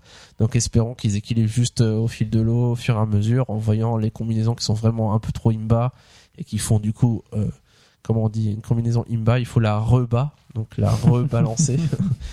donc, euh, donc bon, on verra bien comment ils font ça. On espère vraiment qu'ils vont garder ce, cette idée de système de talent. Si vous êtes euh, énervé contre le système de talent, allez pas trop le dire trop fort parce qu'il est génial ce système de talent et donc faut que Blizzard persévère et, et persiste dans, dans ce système pour euh, nous faire vraiment quelque chose où on va retrouver l'hybridation du débit en, du début avec vraiment avec encore plus de variété et plus de diversité. Vous êtes enthousiaste pour ce système de talent? J'avais déjà dit le Oui. mois dernier. Oui, oui, oui. euh, je suis emballé, moi. Ouais, emballé. Moi, j'a- j'attends de voir quand même euh, parce que c'est vrai Ouais, que on a beaucoup de présupposés sur le fait qu'on puisse switcher très facilement. Donc, on va voir euh, est-ce que c'est vraiment ça si coûtera facile 1000 que PO ça de switcher un talent. Dommage. Voilà, où est-ce que Blizzard va aller là-dedans? Est-ce qu'elle va nous laisser très libre de pouvoir switcher par exemple pour chaque boss? Ou alors est-ce que une fois que tu es lancé dans un don- dans un raid, il faudra que tu fasses tout le raid avec la même euh, Ouais, configuration? je, je pense, moi vraiment, je pense qu'on va, enfin, de ce qu'ils en ont dit, qu'on va pouvoir changer facilement. Ouais. Euh, Mm. Comme les SP, à l'o- à l'origine, quand ils ont mis la double SP, ils se disaient, on pense que pour changer de SP, il faut qu'on aille dans la capitale, qu'on puisse pas changer à la volée. Puis finalement, ils ont dit non, ok, une fois qu'on a rempli ces deux SP, ben on peut changer, euh, passer de l'une à l'autre comme ça euh, entre deux boss très rapidement. Ouais, Et je pense vrai. que a priori, ça devrait fonctionner de la même manière. Ouais, ce qui serait intéressant de voir aussi serait l'interaction des, des talents avec les différentes classes. Voir comment elles s'interagissent entre elles Ouais. et tout. euh, Ouais, je ouais. pense que ça peut donner des trucs assez Ah, c'est vrai que intéressants. c'est c'est vrai que ça c'est euh, enfin c'est typiquement le saut de foi du prêtre euh, qui va pouvoir nous donner une accélération de vitesse. Bah voilà euh, le druide qui peut aller super vite qui va se mettre en félin qui va avoir tous ses buffs de, de rapidité pour prendre le drapeau il saura enfin avec son pote prêtre il saura que le prêtre il faut qu'il se place à tel endroit spécifique parce que c'est là que son amélioration de vitesse va avec les talents qu'il a choisis va diminuer. Et que du coup bah, c'est là qu'il a besoin d'un saut de foi pour lui redonner une deuxième accélération de vitesse. Donc c'est vrai que les en arène, euh, en, en PvP, ça va être énorme ce truc-là. Et ça va être énorme de voir où quand on est face à l'ennemi, ça sera pas, euh, ça sera, ça sera pas. euh, imaginez le, encore une fois, je prends l'exemple du druide. Vous avez un druide en face de vous et vous savez pas s'il est féral, etc., etc. Donc au début, c'est toujours euh, qu'est-ce quel spé il est. Et là, vous voyez, il est féral. Ok, donc euh, ok, focus le druide par exemple parce qu'il est féral, on va le tuer vite et et euh, le heal vous lui faites du chain stun, euh, ceux qui font du stun et puis comme ça on tue vite le druide. Et là, le druide tout d'un coup va démorpher et va et va changer de spé à la volée et va passer heal pour se soigner. et là, vous vous direz ok. Euh, peut-être enracinez-le parce qu'il pourra pas s'enlever d'enracinement vu qu'il a choisi euh, le l'ultime qui est de passer en heal, de changer. Donc il a pas l'ultime de s'il se transforme, il perd l'enracinement. Ouais. Donc à chaque fois que les gens vont utiliser des sorts, on va pouvoir dans sa tête mentalement voir l'arbre de talent, comment il l'a rempli et voir les, les sorts qu'il a pas. les forces et les faiblesses. euh, Et ça va et alors ce truc de changer de spé à la volée pendant 45 secondes, ça va être énorme parce que ça va être euh, euh, tel druide, il est féral, il est féral, machin. Ok, on s'en occupe pas, on tape le heal. Et là, le féral, il, il- ah, le féral, il est passé heal, il a changé vite, euh, focus-le, etc. Euh, Interrompez-le. Enfin, ça donne des choses vraiment. Enfin, ça va être la folie en PVP, quoi. Ouais, mais chaque classe a vraiment des des, des ultimes euh, assez bourrins quoi je trouve euh, ouais. là déjà euh, quand ils ont introduit la- l'anneau de givre euh, avec les mages mais là on voit que les DK vont en avoir un peu leur AOE euh, stunt machin que les euh, les, euh, les chasseurs seront encore plus forts sur les patinoires les machins et tout ça. Et j'ai l'impression que si tout le monde prend les mêmes types de talents ça va être un foutoir. Enfin c'est chacun est vraiment bourrin quoi dans, dans leur ultimate quoi. Ouais, si l'ultime, le talent 90, c'est toujours un peu un truc, le truc un peu le plus puissant au niveau 90 du jeu euh, qu'on doit bien choisir. Finalement, les combinaisons qu'on aura, c'est pas seulement 3 spé, mais c'est 9 combinaisons entre notre spé et notre ultime. Ouais. Et d'une certaine manière, et comment, alors après, comment remplir notre arbre de talent, on fait encore plus, mais on peut imaginer vraiment, euh, enfin, c'est pour ça que vraiment on a une diversité incroyable avec ce nouveau système de talent. Est-ce qu'ils vont réussir? Est-ce que ça va marcher? Est-ce qu'ils vont pas revenir en arrière en disant, c'est trop le bazar et en PVP personne n'y comprendra plus rien et c'est vrai que c'est le risque hein. le risque c'est qu'on comprenne plus rien et que finalement ça soit plus impossible de rien anticiper parce que c'est trop compliqué Ah oui, c'est vrai qu'il y a énormément d'hybridation entre les SP parce qu'on a vu qu'ils ont euh, donné euh, donné l'accès à certains spells que les SP avaient pas. Et donc on peut très bien avoir euh, des des gens qui sont spé heal mais qui ont des talents pour euh, euh, stunt ou faire des damage etc. Et donc ça va vraiment chambouler euh, la donne quoi. très bien. Bah on en a fini avec cette partie talent. Euh, je pense j'espère que ça vous a plu et que ça n'a pas été trop rébarbatif de parler des classes. En général on a on préfère ne pas rentrer dans les détails des changements de classe. Mais là on s'est dit que ça serait rigolo de voir un peu euh, ce que Blizzard euh, imagine ce qu'on pourrait euh, enfin en restant de l'ordre du fantasme, euh, imaginer Oui, qu'il ferait parce que en effet pour l'instant il y a rien d'officiel. mais il y a rien ça laisse rêveur, mais il y a rien d'officiel, donc on verra bien à Mist of Pandaria qu'est-ce qui nous concocte. On va passer maintenant à la, la partie suivante de notre podcast, à savoir les, les parties de Yuri et de Charis, donc la partie au fait présentée par Yuri et la partie boss présentée par Charis.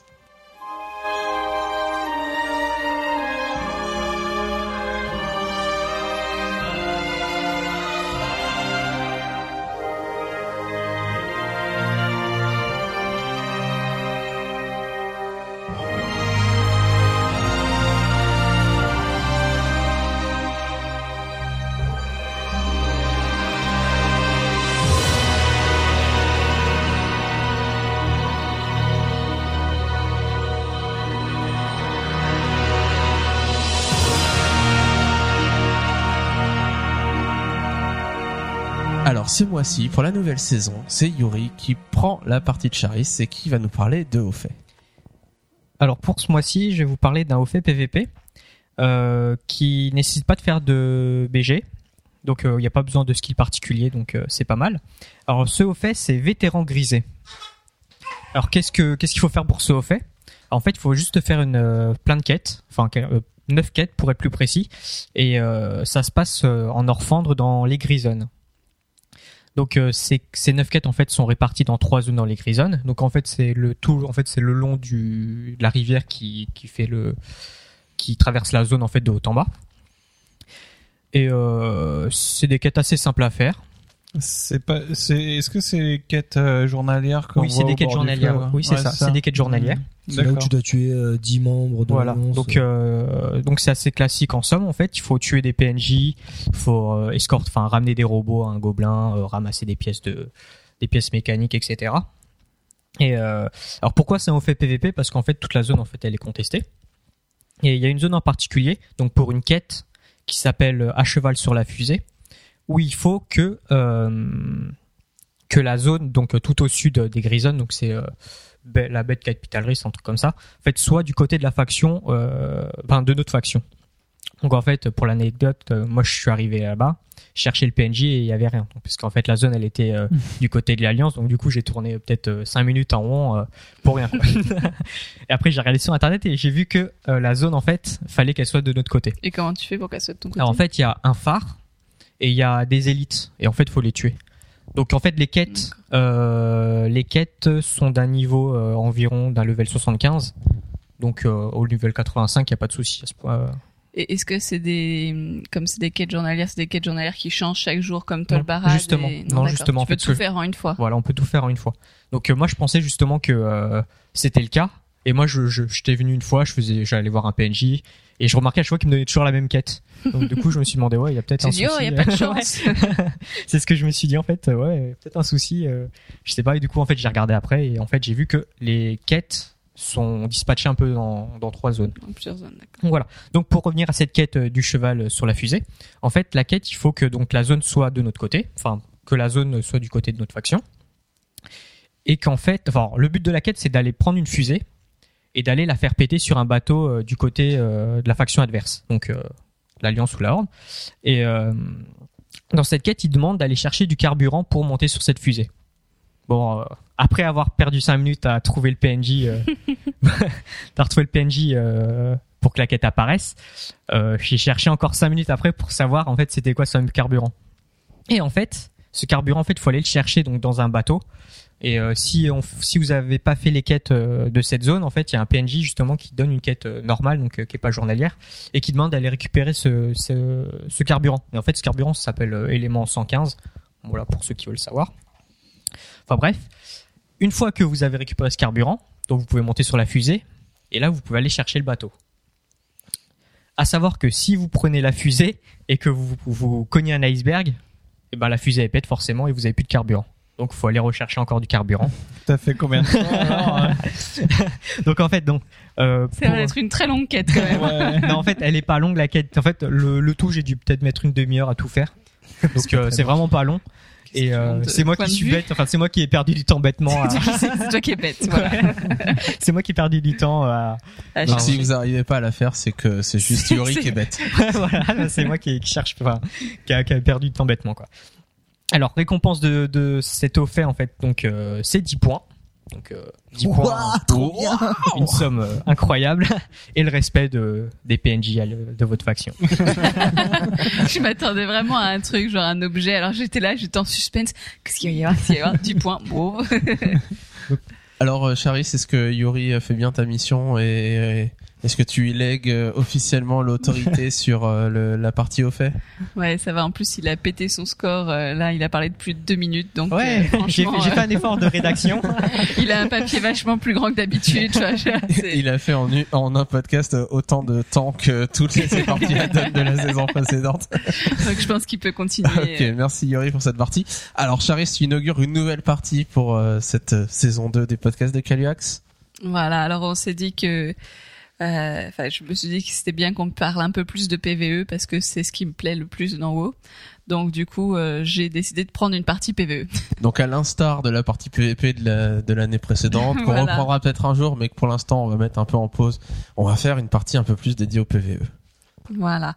Donc euh, Est-ce que c'est du PVE euh, hard mode, hardcore, euh, terre de feu ou? Non, non, non, je, Ah. suis, je suis pas aussi forte que ça. D'accord. non, du coup, l'idée c'est un petit On va peu faire du PVE un peu rétro, un peu lore, voilà, c'est peu de, de prendre euh, de prendre un boss et puis de de parler un petit peu de l'histoire de ce boss et puis un petit peu du combat aussi contre contre ce boss. Donc moi j'ai choisi de vous parler euh, d'un ancien d'un ancien boss. Je pense que vous vous souvenez tous ou si vous vous souvenez pas, c'est l'occasion d'aller la revoir de la vidéo de présentation d'Ulduar. Alors ça remonte un petit peu, c'est l'époque euh, de Wrath of the Lich King, c'est la 3.1. Euh, donc euh, Ulduar, donc c'est un raid, ça je pense que ça vous en souvenez, un raid 10-25 euh, qui euh, se situe dans les dans les pics foudroyés au Norfandre. Euh, et donc dans cette vidéo de présentation, euh, ça commence, euh, ça va vous rappeler, euh, ça va revenir. Ça commence par un, un nain Bran Bronzebar, euh, qui est un explorateur, qui est le frère du roi Mani, qui s'échappe d'Ulduar. Je sais pas si vous vous souvenez. Donc il est là, il court dans Ulduar avec euh, plein de monstres qui veulent le Mhm. tuer derrière, etc. Il s'échappe, il saute sur son euh, sur son griffon. Euh, et il, euh, il vient à Dalaran euh, raconter donc euh, au chef de l'Alliance et au chef de la Horde qui arrive, enfin, il y a toute une petite histoire autour de ça, euh, qui arrive raconter euh, à quel point euh, c'est la folie dans Ulduar. Donc Ulduar, pour situer un petit peu, c'est euh, une prison.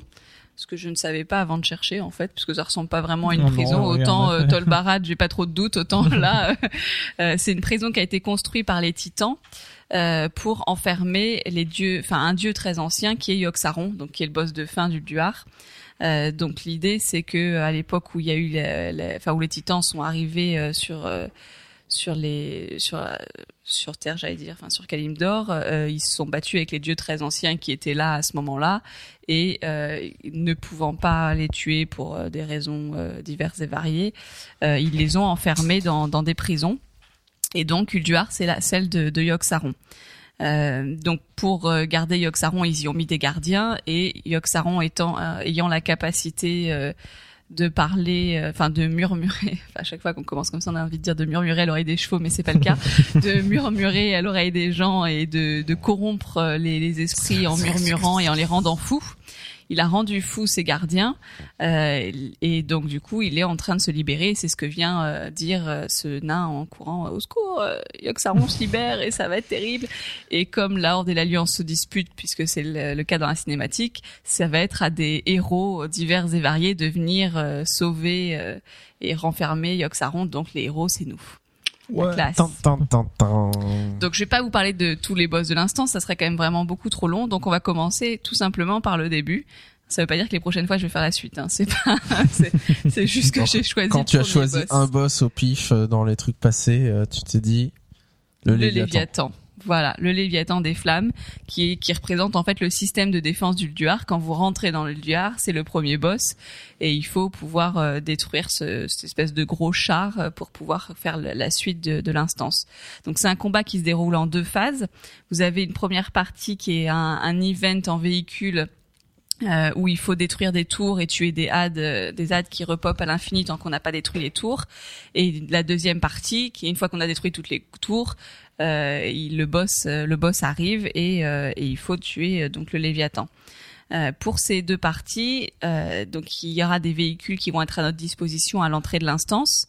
Euh, les stats des véhicules dépendent de notre high level, donc euh, d'où l'intérêt à l'époque de mettre le meilleur équipement qu'on avait, même si c'était pas l'équipement de notre spé, euh, même si c'était un équipement PVP, enfin peu importe, vu que ça dépendait de notre high level, fallait le monter au maximum, euh, même superficiel, enfin même euh, de façon artificielle, quoi.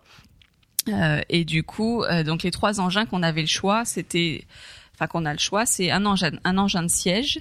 Donc le conducteur de l'engin de siège, euh, son but c'est de kiter le boss, d'interrompre certains sorts et de détruire les tours. Euh, Il y a donc un passager sur l'engin de siège qui lui récupère des tonneaux de pyrites qui sont dans le ciel, tue des hélicos et, et aide voilà à tuer des boss et puis peut lancer un bouclier qui va protéger l'engin de siège. Euh, Il y a un autre véhicule qui s'appelle le démolisseur.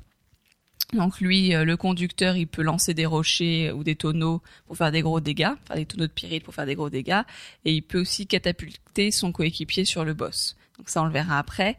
Euh, pourquoi est-ce que c'est intéressant de le faire Le passager du démolisseur, lui, donc il, il ramasse les tonneaux au sol pour que le conducteur puisse les envoyer. Euh, il peut donc être catapulté et il peut faire accélérer le, le véhicule. Bon après il peut aussi également voilà il a des armes aériennes et terrestres etc. Et il y a donc aussi des bécanes donc des, des sortes de motos. Euh, donc le conducteur lui son rôle c'est de déposer du goudron ça va ralentir les mobs et le boss. Et puis il peut aussi aller ramasser euh, par exemple si un joueur est tombé enfin est descendu de son véhicule euh, la, personne en moto va le récupérer, le ramener euh, au niveau de, son véhicule pour qu'il puisse y rentrer.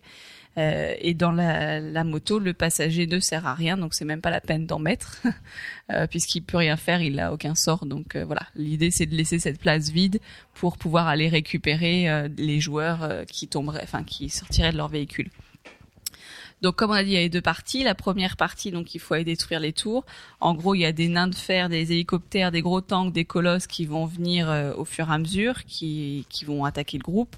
Et il faut avancer euh, assez groupé et détruire toutes les tours au fur et à mesure. Euh, donc en mode normal, il faut détruire toutes les tours qu'il y a. Euh, pour débloquer le mode héroïque, il y a, il y a quatre tours qu'il faut pas détruire. Euh, qui sont liées à des capacités euh, à des capacités qui de augmente le, euh, les stats du boss, je crois. Enfin, les, en fait, le chaque tour euh, représente une capacité en plus que le boss aura ouais, euh, si tu ne l'as pas détruite, quoi. Donc, euh, en gros, il fera des dégâts euh, carrément plus forts. Il aura, euh, il pourra te bloquer, etc. Quoi. Donc, du coup, euh, ça fait que du coup le combat devient euh, plus compliqué. Euh, et si tu veux le faire juste en normal, bah tu détruis toutes les tours. Donc les tours, il y a euh, une bonne dizaine de tours qui sont liées au pop des, des ZAD dans la première partie du jeu, enfin dans la première partie du combat. Et tu détruis aussi les quatre tours qui vont faire que du coup le boss sera un peu plus facile à tuer. je crois qu'elles sont reconnaissables parce que t'as une colonne de Ouais. lumière au-dessus. euh, Ouais, elles ont de chacune euh, une espèce de, voilà, de, de lumière au-dessus, donc euh, voilà, on peut pas vraiment les louper. Euh, donc lorsque les tours, en tout cas les tours qui font pop, les, donc pas ces quatre tours, mais toutes les autres sont détruites. Et si vous voulez le faire en normal, donc toutes les tours sont détruites. Il y a plus de, euh, il y a plus de, de pop de, euh, de d'ad, et du coup vous pouvez aller combattre le Léviathan. Et l'avantage, c'est qu'il faut prendre le temps de réparer, puisqu'il y a une possibilité de réparer. Pour faire certains hauts faits, il faut pas réparer, mais en tout cas, on peut réparer nos véhicules à ce moment-là. Enfin, en cours de combat, on peut réparer. euh, une fois que la première partie est finie, on répare nos véhicules. Ça permet de pouvoir commencer avec des véhicules qui sont euh, en bonne santé. Euh, alors que je tourne ma page, bien sûr, j'ai raté. C'est difficile à une main. Euh, ensuite, donc une fois qu'on a fait tout ce premier event en véhicule qui est quand même relativement facile, bon après c'est sûr que si vous le faites aujourd'hui en étant 85, euh, c'est encore plus facile, mais bon voilà même à l'époque c'était quand même assez gérable. Euh, il y a donc la deuxième partie où on doit tuer le Léviathan. Donc le, ce qui se passe dans le combat, c'est que euh, le Léviathan, euh, donc espèce de gros char, va cibler aléatoirement un engin de siège. S'il n'y a pas d'engin, enfin s'il n'y a pas d'engin de siège, il va cibler un autre véhicule, mais il va normalement cibler un engin de siège en premier. Et donc toutes les 30 secondes, il change, il en cible un autre.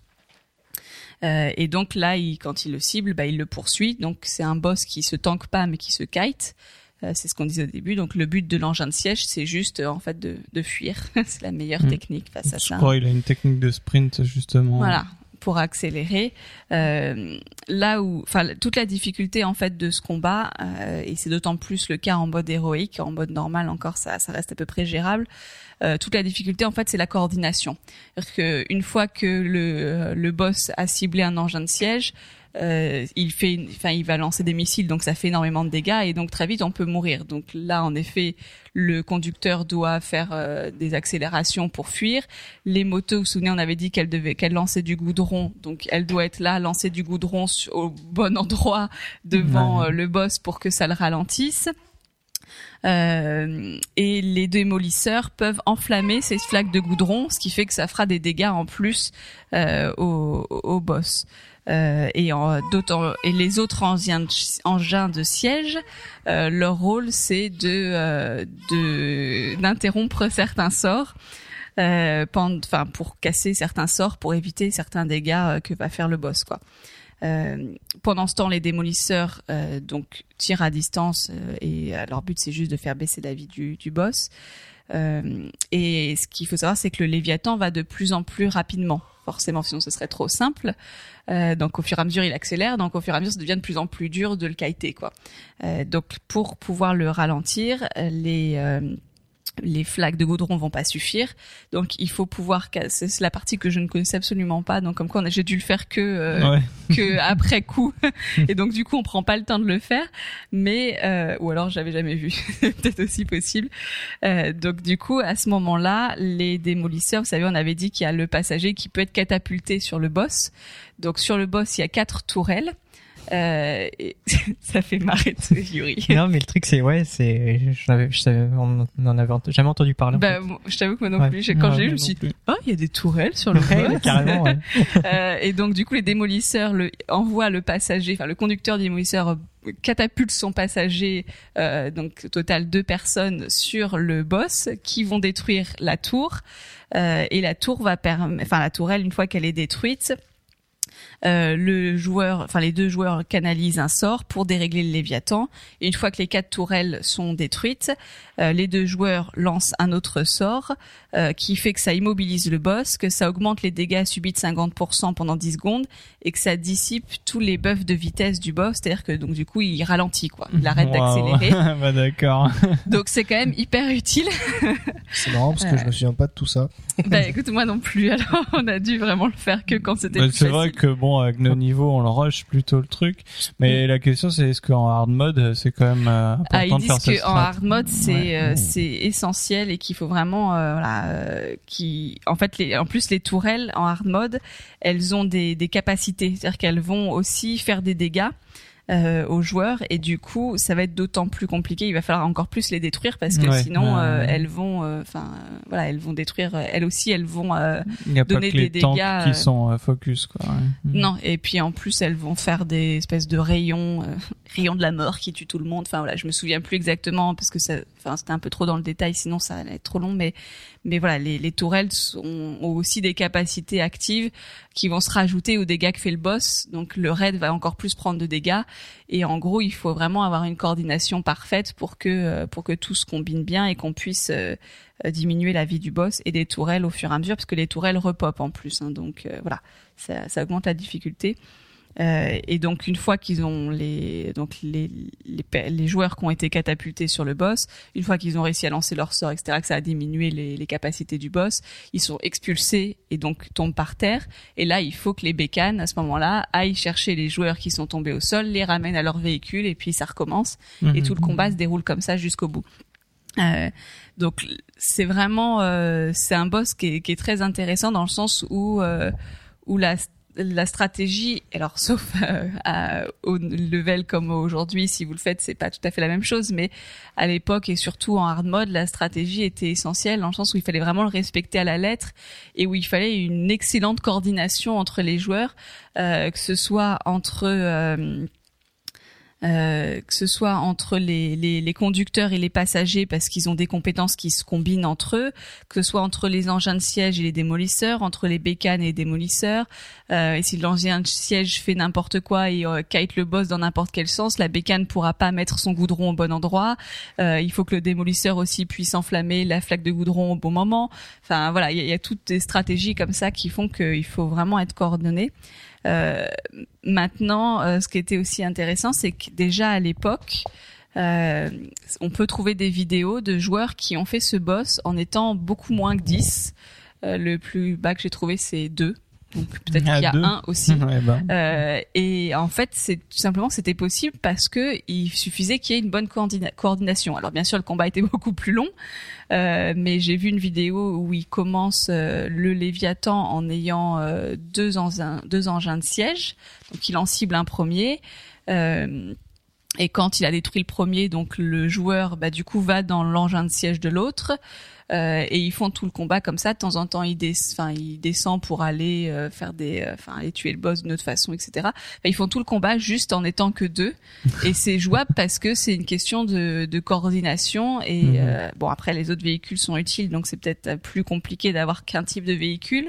J'ai vu un combat où c'était un engin de siège et une bécane. Donc voilà il y a des stratégies diverses et variées pour y arriver. Et du coup déjà à l'époque euh, c'était très fréquent que Ulduar le début se fasse pas à 10 joueurs alors que c'était un raid 10 et pourtant la difficulté était importante mais euh, la coordination finalement suffisait euh, suffisait.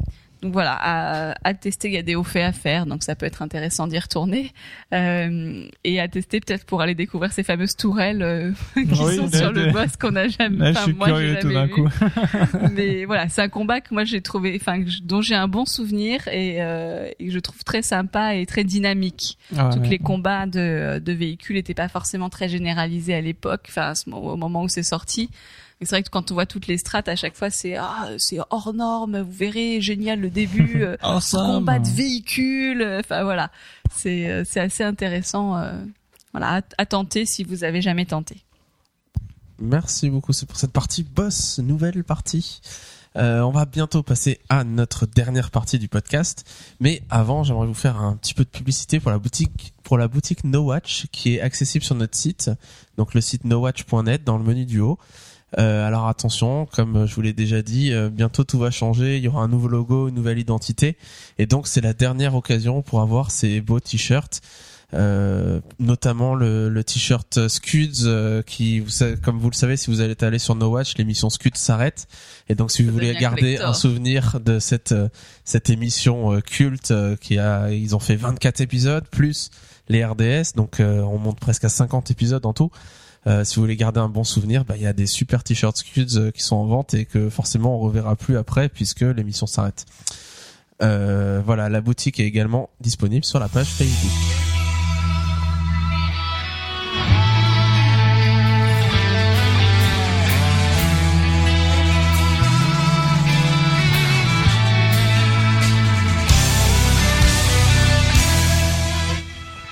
À partir de maintenant, la partie Blizzard va changer un tout petit peu. Euh, notre idée, donc vous avez vu que Caspiv et McCracken pour l'instant ils sont un peu roulés les pouces et ça va pas durer longtemps puisqu'ils Oh vont tous les deux nous présenter une petite partie. Je vous rassure, pas très longue, mais une partie à la fois sur StarCraft 2 et une partie sur Diablo 3. Donc notre objectif, c'est de faire une partie un peu Blizzard euh, d'un point de vue général, en gardant toujours comme avant les à côté de WoW, les news un peu de la communauté, et puis euh, les, les news qui concernent plus Blizzard dans son ensemble et les autres licences. Et donc de faire une petite partie StarCraft 2 présentée par McCracken, une petite partie Diablo 3 présentée par Caspip.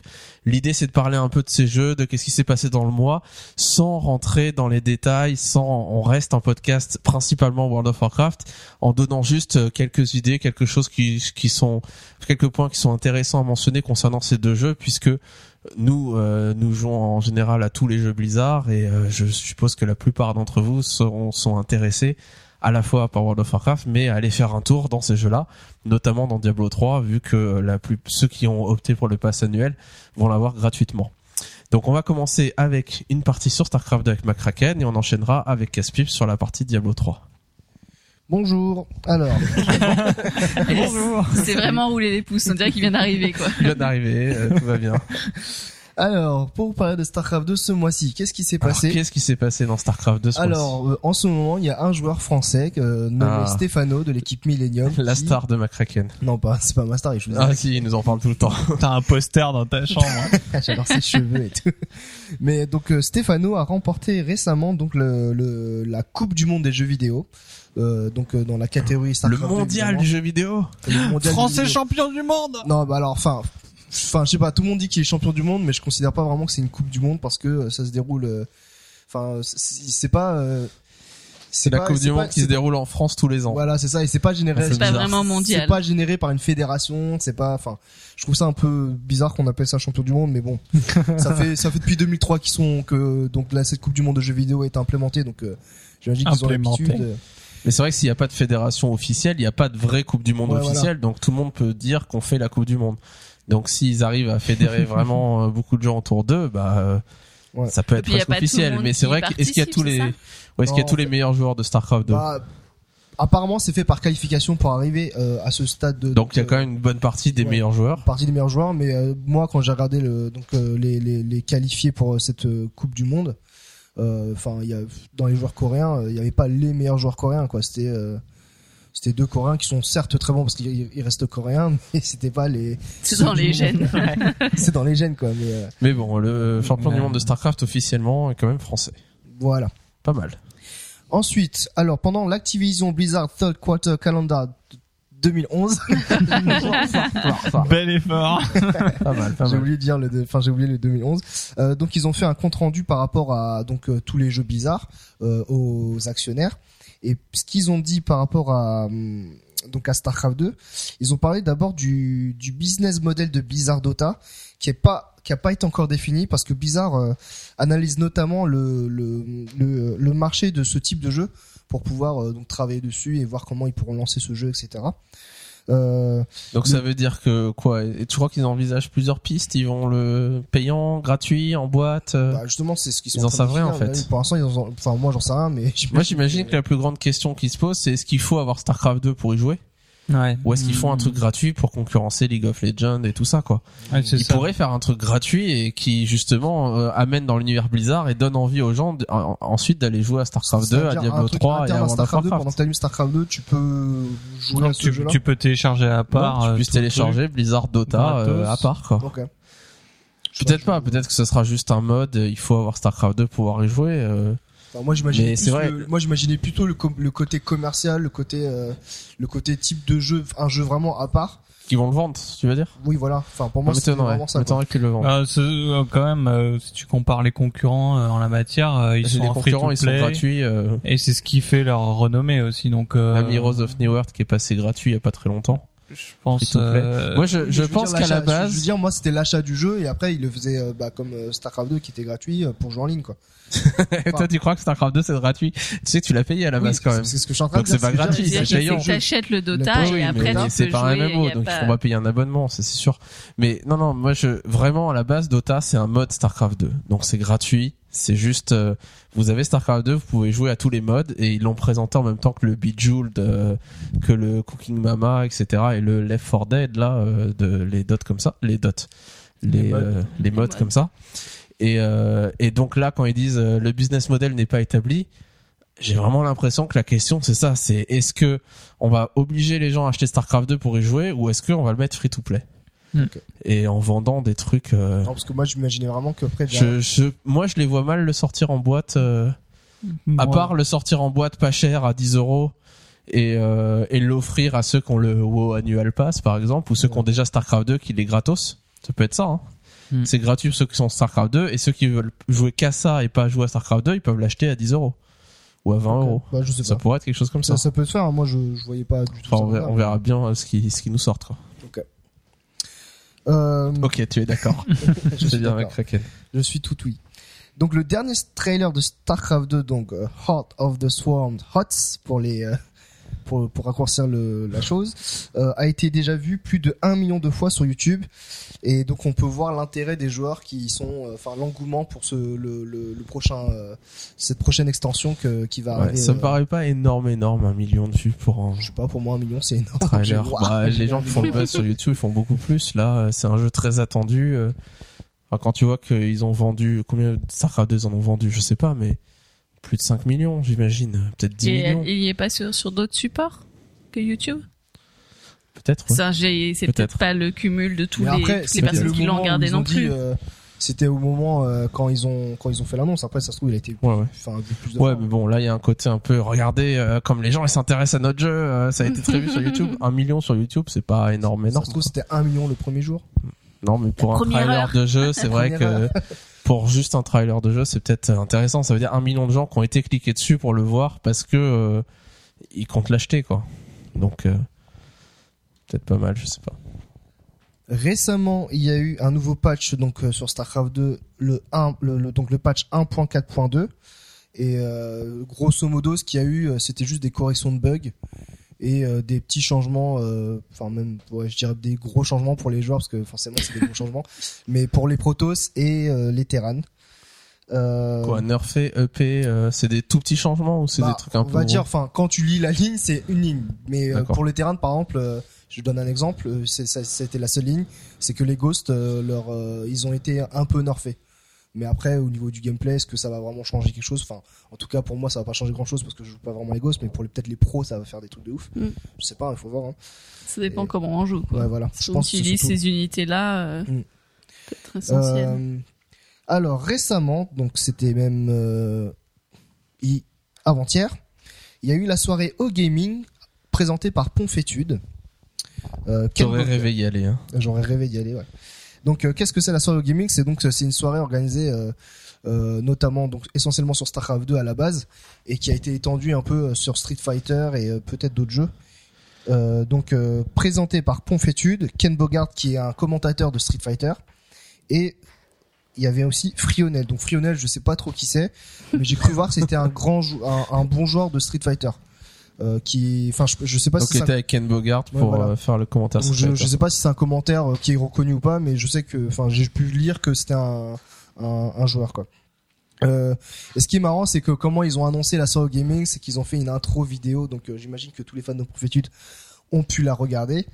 Euh, et ils ont fait une soirée test juste avant, quel- quelques jours avant, donc une soirée test qui s'appelait le, attends que je me rappelle, c'était, ah j'ai oublié le nom, c'était le truc sur la colline où ils ont fait une test, un test donc vidéo pour préparer cette soirée-là, euh, avec notamment des joueurs comme Stefano, Ores euh, et Adel Scott et je sais plus qui. Et donc ils ont fait, enfin pour prévoir, enfin c'est vraiment un gros truc qu'ils sont en train de faire pour Fétude. Euh, donc c'est ce- cette soirée au, ga- au Gaming 2 qui s'est déroulée au Bataclan, qui est pas rien quand même parce que le Bataclan c'est un peu, c'est une grosse salle. C'est une salle de- d'habitude de- où il y a des groupes de rock Ouais, voilà. ou des groupes de musique qui passent dedans quoi. Et euh, qui était euh, qui était affichée complète. Voilà, donc je vous encourage à aller sur euh, voir la chaîne YouTube de Ponfétude, voir qu'est-ce qu'ils vont diffuser, s'ils vont montrer une sorte de compte rendu, une petite vidéo. euh. moi, je suis très curieux de voir si ça a été plein, euh, s'ils ont réussi à tout vendre, etc. Bah apparemment ils ont dit qu'ils c'était plein quand même, hein, parce que Ouais. j'ai vu des photos, la salle a été remplie. Et eux, quand ils en parlaient dans leurs vidéos, c'était, bah, enfin, on- ils étaient super contents parce qu'ils avaient réussi à vendre beaucoup de places, quoi. Enfin, voire quasiment rempli, quoi. Et donc pour C'est bien, on va avoir nos propres concerts. Finalement, on va aller euh, voir des commentateurs maintenant de jeux vidéo. euh, ce serait rigolo. ce sera des stars, ouais, c'est super, ça sympa. Euh, et donc pour terminer, je vais vous parler du de donc l'une enfin j'imagine que pour tous les tous les gros euh, joueurs de StarCraft 2 connaissent toutes les unités mais pour ceux qui ne jouent pas trop qui aimeraient un peu plus en savoir, je vais vous parler d'une unité euh, de la prochaine extension. Donc, euh, Donc, est-ce que tu vas, tu prévois pour les prochains, prochaines parties StarCraft 2 de parler d'une nouvelle unité à chaque fois, histoire oui, de voilà, les présenter, juste une voilà. unité, de toute façon euh, si je enfin Histoire de nous donner un aperçu, un, avant-goût ouais. de ce qui nous attend dans la prochaine Ouais. extension. Sachant qu'on en a déjà parlé trois le, le mois dernier. Ouais. Euh, donc je, là, je vais vous parler d'une unité Terran qui, qui, qui est le tourmenteur en mode combat. Donc le, vous savez que le tourmenteur, c'est la petite voiture qui crache des flammes. Elle aura un système qui se met euh, de se transformer en robot. Et euh, le fait qu'elle se transforme en robot, bah, c'était un peu le, le dans, dans l'extension Wings of Liberty. Vous savez, il y avait une sorte de, de, de gros monsieur comme les maraudeurs qui crachait des flammes. Mm. Bah, en, fait, en fait, ce sera, ce sera le tourmenteur, mais en, enfin, qui sera en mode robot debout et qui, euh, quand il sera en mode robot debout, certes, sera moins mobile, mais sera plus puissant et sera plus résistant. Donc, euh, j'imagine qu'en fin de partie, parce que les tourmenteurs, euh, c'était des unités qu'on utilise, enfin, moi en tout cas, c'était une unité que j'utilisais que en début de partie et rarement en fin de partie, et ce sera permettra peut-être d'utiliser ces, euh, tourmenteurs améliorés plus en fin de partie, et enfin après, ce sera à voir. Et donc voilà, ma partie StarCraft 2 se termine sur ce mot de la fin. Merci McCracken. Euh, Casse-pipe, un petit mot sur Diablo 3. Oui, alors euh, pour commencer, on va remercier euh, nos auditeurs euh, qui, dans leurs commentaires, Qui euh, sont au taquet sur les news. Hein. Oui, voilà. hein, on, a, on avait euh, laissé un peu la- le lendemain de la BlizzCon euh, une, une question ouverte. euh, D'accord, on reçoit euh, Diablo 3 euh, euh, gratuitement si on s'abonne un an à WoW. Mais qu'est-ce qui se passe pour les gens qui aimeraient avoir la collector? Qu'est-ce qu'on fait Qu'est-ce que va faire Yuri? Est-ce qu'il va devoir euh, acheter deux fois le jeu euh, Voilà, il Pleurer était- dans sa baignoire euh, sous l'eau froide faire un, un prêt chez son banquier, enfin bref. Et là, euh, les, les, les, les poditeurs ont été très réactifs. euh, en quelques heures à peine, on était au courant que euh, si vous avez euh, pris le pass annuel WoW et que vous achetez euh, donc euh, l'édition collector, vous recevrez euh, en compensation 4 mois gratuits à WoW. Donc euh, compensation, ça fait Donc que- ça revient au même c'est ça, finalement. 40, euh, euh, 50 euros de compensation quand même. Hein. Euh, 4 mois ouais. d'euros. Ouais, c'est ça, 50 euros. Quoi. Et coûte combien la collector? Euh, je sais pas, euh, combien coûtaient les 90 euros? Collector StarCraft ça sera 2, pas- Collector Cataclysm, Starcraft 2, je 75 ou 90? Cataclysm, c'était, ouais, c'était. 75 Ouais, je c'était- 70 Ouais, dans ces eaux-là. Bon, Non, bah, on sait pas. Ah, bref. voilà, entre 70 et 100 euros. euh, Donc voilà, euh, Blizzard avait pensé à, à ça et on vous remercie de nous l'avoir fait euh, remarquer. Et donc pour ma partie euh, Diablo 3, euh, je vais euh, vous parler un petit peu aujourd'hui de, de la difficulté que, que Blizzard attend de ce jeu. Donc mon, mon but secret avoué, c'est de vous donner envie d'y jouer. Et euh, pour avoir un peu joué, euh, enfin j'ai beaucoup, joué au 1 et un peu au 2, vous vous rappelez qu'il y a différents modes, le mode normal, le mode cauchemar, le mode enfer. Euh, Diablo 3 aura un mode inferno en plus, qui rajoutera encore un palier. Euh, donc il y avait un, un petit oh, post. Attends, mode Inferno, c'est au-dessus du mode Enfer. Oui, c'est ça. Et Inferno, ça veut pas dire enfer dans une autre langue. Eh ben si. Et donc, dans cette langue en question, comment ils vont faire? Il y a le mode Inferno 1, Inferno 2. ok, c'était la remarque à deux balles. C'est bon, tu peux continuer. Et voilà. Alors, euh, qu'est-ce que euh, Blizzard compte faire avec ces modes Parce que bon, pour avoir un peu joué aux deux, euh, voilà, vous finissez l'aventure en mode normal et puis vous recommencez pareil en mode enfer. Enfin, c'est un peu plus dur à chaque fois. Euh, et là, euh, je, je me demandais donc ce que Blizzard euh, voulait euh, calibrer pour pour rajouter en plus un mode comme ça.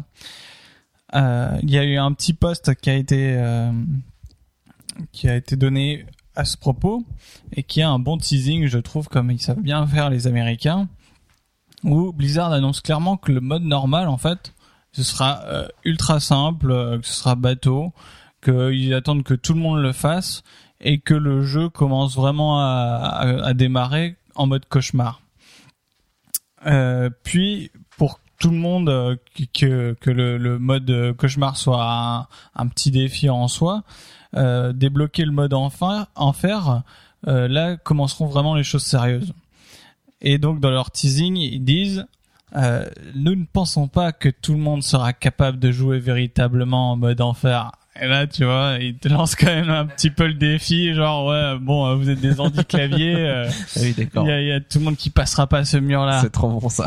Et ensuite, attention, le mode Inferno. Il dit, puis le, mo- le mode Inferno n'est vraiment pas fait pour tout le monde. C'est spécifiquement fait pour les joueurs qui sont un peu fous. Comme nous l'avons dit, et là, entre guillemets, le mode Inferno n'est pas pour vous en tant que partie de notre audience. C'est-à-dire que si vous êtes le, le joueur normal de Blizzard, et vous ne pourrez pas passer ce mode-là. C'est pas vous, conseil, vous, le grand public, vous ne pourrez pas euh, vous en sortir. Et donc j'ai trouvé ça euh, assez assez bien dit euh, pour nous donner envie euh, euh, de, se frotter à, à des modes plus difficiles, sachant que euh, il y aura à chaque fois des nouveaux sets à débloquer qui seront beaucoup mieux jaugés que dans le Diablo 2 où on trouvait un peu tout et n'importe quoi. Euh, à savoir qu'il y aura bien sûr une petite partie euh, au fait euh, à débloquer ces modes-là. Euh, J'ai vu à la BlizzCon que chaque personnage aura un étendard euh, visuel avec euh, des récompenses qui s'afficheront de plus en plus sur cet étendard, des crânes, des pics, des machins, etc. suivant ce que vous avez réussi à accomplir. Donc pour tous les fans justement qui aiment bien ce genre de choses, ça relancera la durée du jeu en monojoueur, euh, d'autant plus.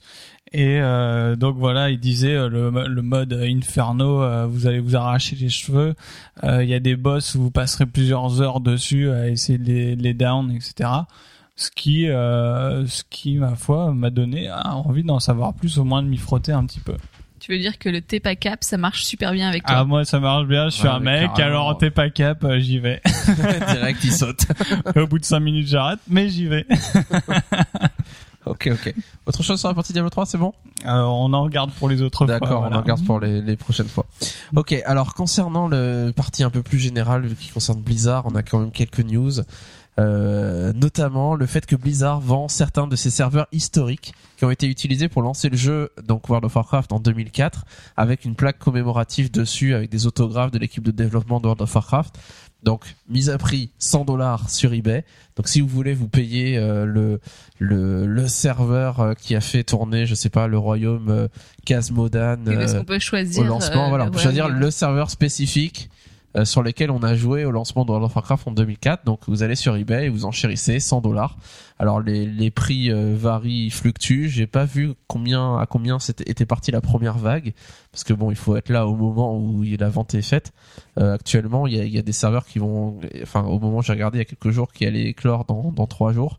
Et c'était 200, 250 dollars le prix, et donc on imagine que ça monte un peu plus à la fin. Alors pourquoi est-ce que Blizzard fait ça? Blizzard s'est dit, euh, c'est c'est un peu, euh, on retrouve un peu l'histoire de gagnant-gagnant du WoW Annual Pass, etc. Où finalement les joueurs y gagnent, Blizzard y gagne, tout le monde est content. Là, ils se débarrassent de leurs serveurs. C'est c'est c'est pas très simple de se débarrasser des serveurs. Il suffit pas de les mettre à la poubelle et puis voilà, c'est fini.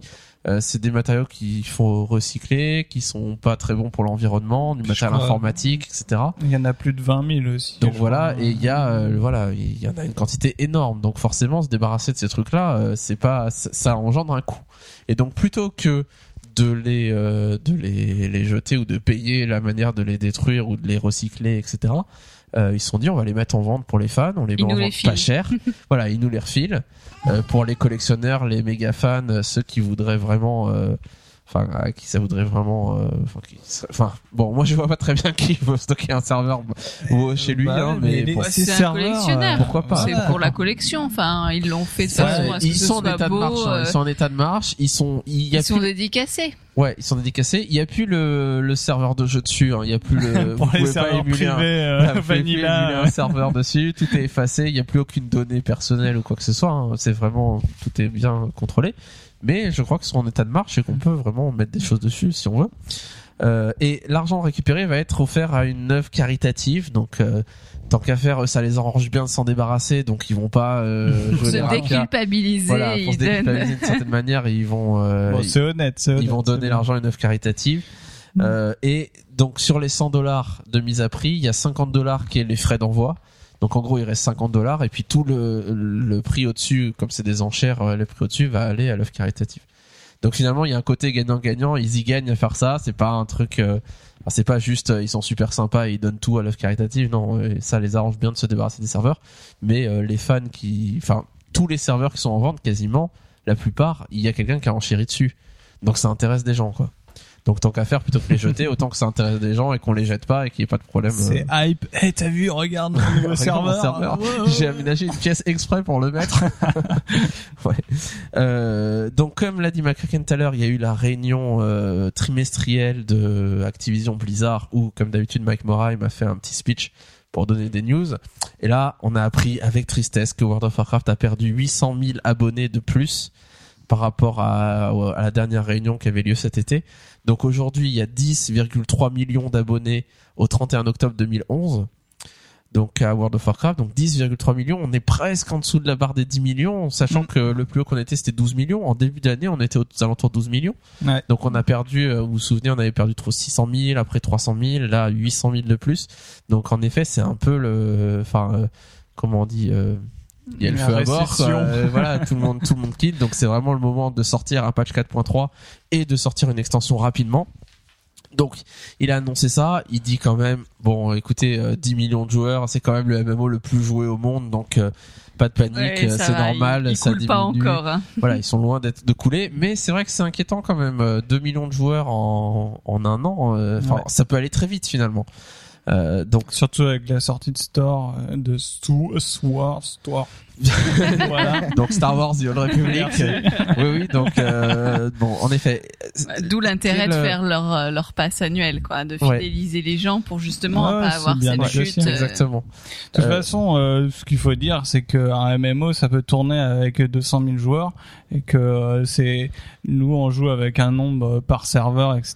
Je veux dire, euh, si vous aimez WoW, euh, même avec Oui, euh, même 50 avec 500 moins 000 de joueurs, ou- vous pouvez continuer. Voilà, c'est, vous avez pas besoin de 10 Mais millions de joueurs pour Est-ce jouer. que le hein. développeur aura un intérêt à développer beaucoup de contenu, du nouveau contenu, à allouer des ressources s'il y a très peu de joueurs Ou Bah, les, les autres moyens. MMO le font. Hein. Ouais, Euh, euh, Ils continuent à sortir des patchs alors qu'ils tournent avec euh, moins de C'est 500 000. Donc euh, pourquoi pas euh, Mais on en est loin. On en est On loin. a, moi, moi, je, d'un côté, en bon fanboy Blizzard, euh, je me dis ah mince, euh, c'est dommage qu'ils perdent des joueurs, mais d'un autre côté, je suis très content parce que je me dis Blizzard a annoncé par la même occasion qu'il comptait être agressif concernant les promotions et d'autres choses du type le WoW Annual Pass devrait débarquer.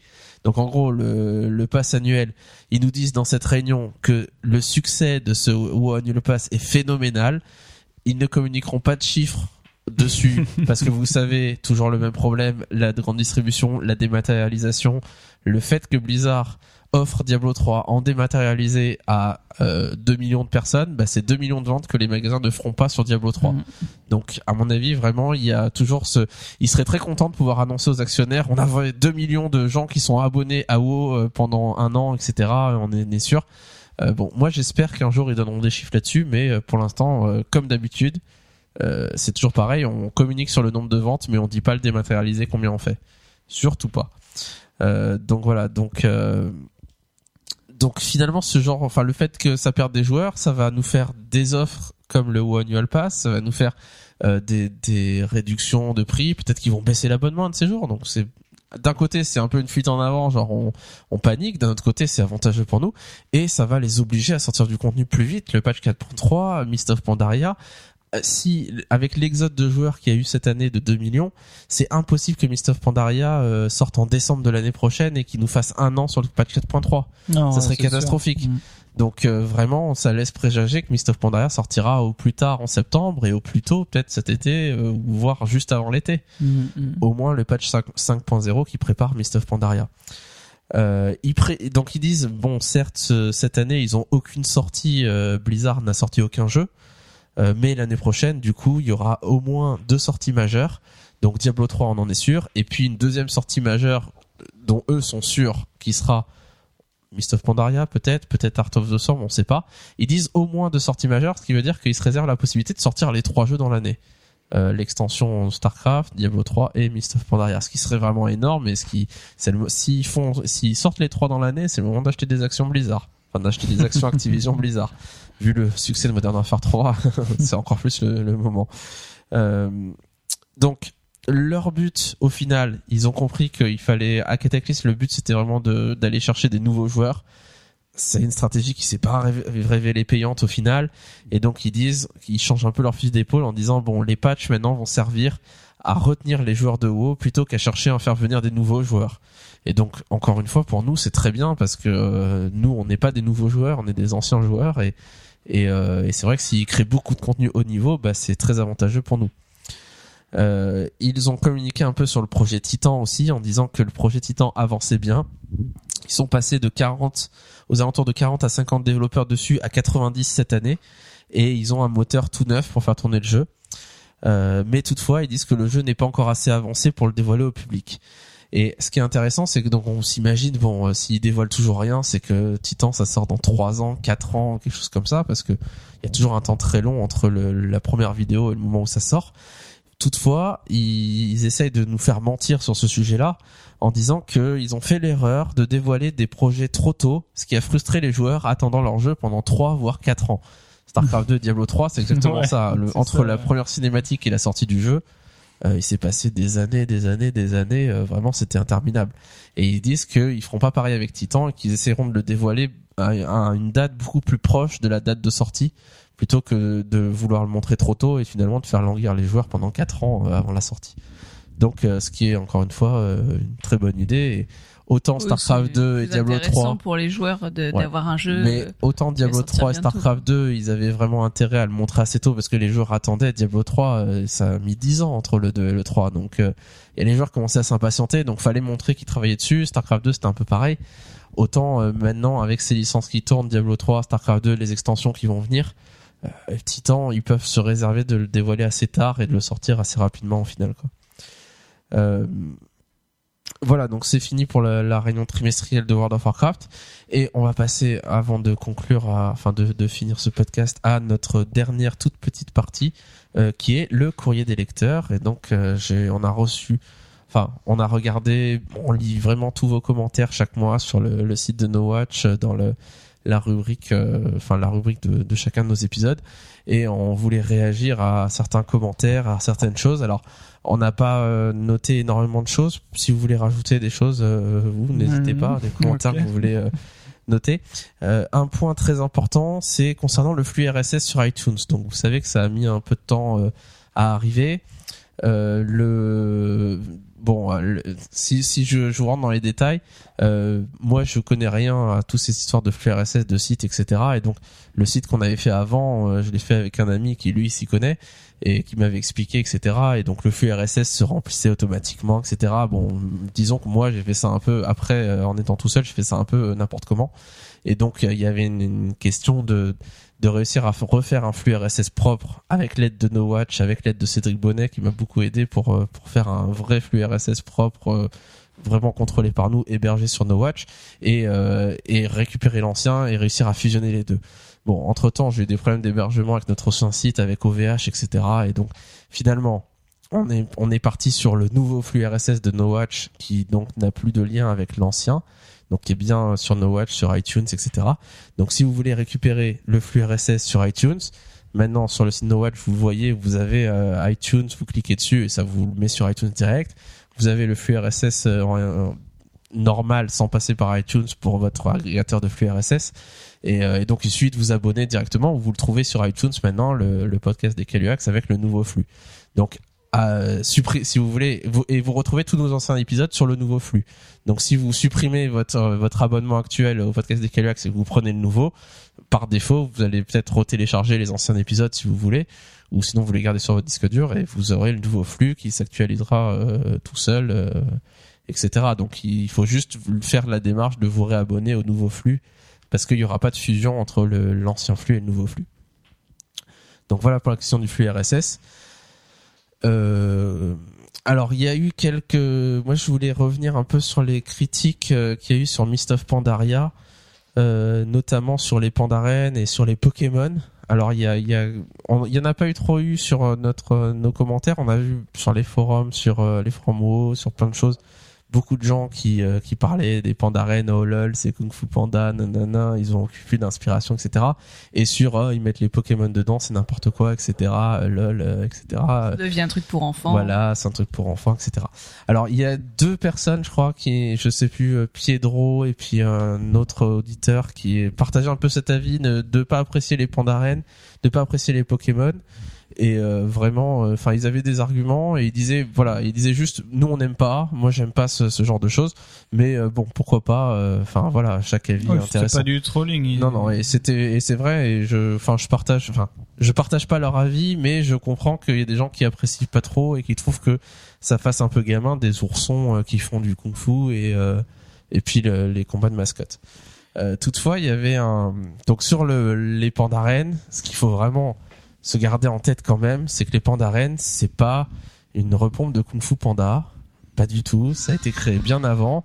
Blizzard a vraiment euh, a vraiment communiqué là-dessus. Je crois qu'ils ont fait un post eux-mêmes en disant écoutez, les pandaren ils viennent de là. Voilà la date du du poisson d'avril où on a créé les pandaren, ces sortes de moines, euh, enfin le le brewmaster euh, Mm, mm. panda, etc. Euh, voilà la date où on l'a fait. Voilà le héros du coup qu'on a fait dans Warcraft 3 parce que les joueurs adoraient ce personnage. Donc on s'est dit bon bah on va en faire un héros. Le héros qui a eu un succès énorme. Ensuite il y a eu le jeu de rôle World of Warcraft où il y avait la Pandarie qui existait. Il y avait cette race de Pandaren, etc. Et euh, l'environnement asiatique, etc. qui existe dans le jeu de rôle. Et puis ensuite, il y a Kung Fu Panda qui est sorti au cinéma et qui a cartonné, euh, comme on le sait, Kung Fu Panda 2, etc. Et donc forcément, euh, à partir du moment où une personne dit « Oh lol, Kung Fu Panda dans WoW », c'est juste un troll. Je veux dire, euh, c'est pas autre chose qu'un troll. euh, au final, euh. alors oui, d'accord, ils reprennent peut-être un peu l'imaginaire Kung Fu Panda, etc. Mais euh, c'est pas, enfin, c'est Enfin, quelque dire, chose. dire qu'ils sont inspirés de Kung Fu Panda pour, Voilà, pour- pour mettre les non, non. ça c'est. C'est juste faux. Euh, après, c'est vrai qu'ils profitent peut-être de, de l'engouement autour de Kung Fu Panda, etc. Euh, dire aussi que Alors je peux comprendre, je crois que c'est ce que disait Piedro un peu que pour lui, euh, enfin des des oursons qui se battent, etc. C'est vrai qu'ils font très cartoon, etc. Que ça lui plaisait pas, que c'était plus pour ses enfants, etc. Bah ok, enfin vraiment c'est très respectable comme avis. En même temps, euh, World of Warcraft c'est cartoon de base quoi. Je veux dire tous les personnages, enfin c'est pas très violent, euh, c'est enfin, beaucoup des personnages Bah, sont les mignons. quoi gobelins, les gnomes, voilà, le- euh, les- tout le monde est assez je veux dire, mignon bon, et c'est vraiment euh, et pour moi ça s'insère parfaitement comme euh, enfin les je sais pas des races comme les taurennes euh, ces grosses vaches euh, enfin c'est Bah oui, ouais, les taurennes, C'est vrai des que ça hommes fait vaches, moins- pourquoi pas des Voilà. hommes pandas, enfin. voilà ça fait ça fait pas des hommes vaches ça fait pas euh, appel à- au côté ourson pour les enfants donc peut-être c'est pas pareil mais euh, au final euh, bah si euh, enfin pour moi pour moi vraiment les pandarènes Mm, s'inscrivent mm, mm, exactement dans la charte graphique et dans le l'ambiance de, de World of Warcraft. Alors c'est vrai, peut-être ourson, guerrier, euh, ça va pas trop Non, ensemble. on a le droit de pas aimer, hein. Moi, Voilà. j'aime pas les elfes de sang, donc euh, voilà. Voilà, hein, chacun son truc. non mais bon, c'est vrai, c'est vrai qu'ils font plus mignons peut-être que euh, les, les autres races qui existent actuellement. quoi. Euh, ensuite, on en vient au deuxième sujet qui fâche sur les Pokémon. Euh, et là, on a un, un auditeur qui s'appelle euh, Valérian Valérian. Euh, Valérian Mar, son pseudo complet, c'était, euh, qui nous dit euh, que euh, il, il nous parle un peu des Pokémon. Alors apparemment, il connaît bien les Pokémon, lui. Je sais pas si c'est votre cas. Vous connaissez bien les Pokémon? J'ai pas Non. mal joué sur Game Boy, ouais. Enfin, mais pas, mais j'ai pas enfin les premières éditions seulement. Ouais, au début. Euh, alors qu'est-ce qu'il nous, on va lire ce qu'il nous dit. Il nous dit euh, les, ça nous promet des combats plus tactiques que techniques. Euh, il nous dit que en gros les Pokémon, c'est le problème, c'est le dessin animé qui a collé une étiquette gamin sur les Pokémon. Ouais, Alors qu'à la clairement. base, c'est un RPG au tour par tour, ce qui est quand même assez hardcore et c'est pas fait pour les enfants euh, en théorie. Euh, et donc finalement, le, le côté tour par tour, ça donnera une sorte de PVP réfléchi sans avoir besoin de réflexe où on va euh, voilà pouvoir euh, réfléchir à notre stratégie, etc. Euh, moi, je partage totalement cet avis. Moi, dans ma tête, euh, étant une génération où Pokémon, c'est c'est arrivé au moment où j'avais 16, 17 ans, 18 ans, et, et du coup, j'ai eu l'impression que c'était pour les enfants, pour les plus jeunes, et donc je suis passé complètement à côté, moi personnellement. Et moi, dans ma tête, Vraiment à cause du dessin animé, parce que c'est Ouais, ouais. c'est comme ça que c'est ah oui, arrivé par le dessin on a vu le dessin animé, je me suis dit ouais bon, ça m'intéresse pas et je regarde pas.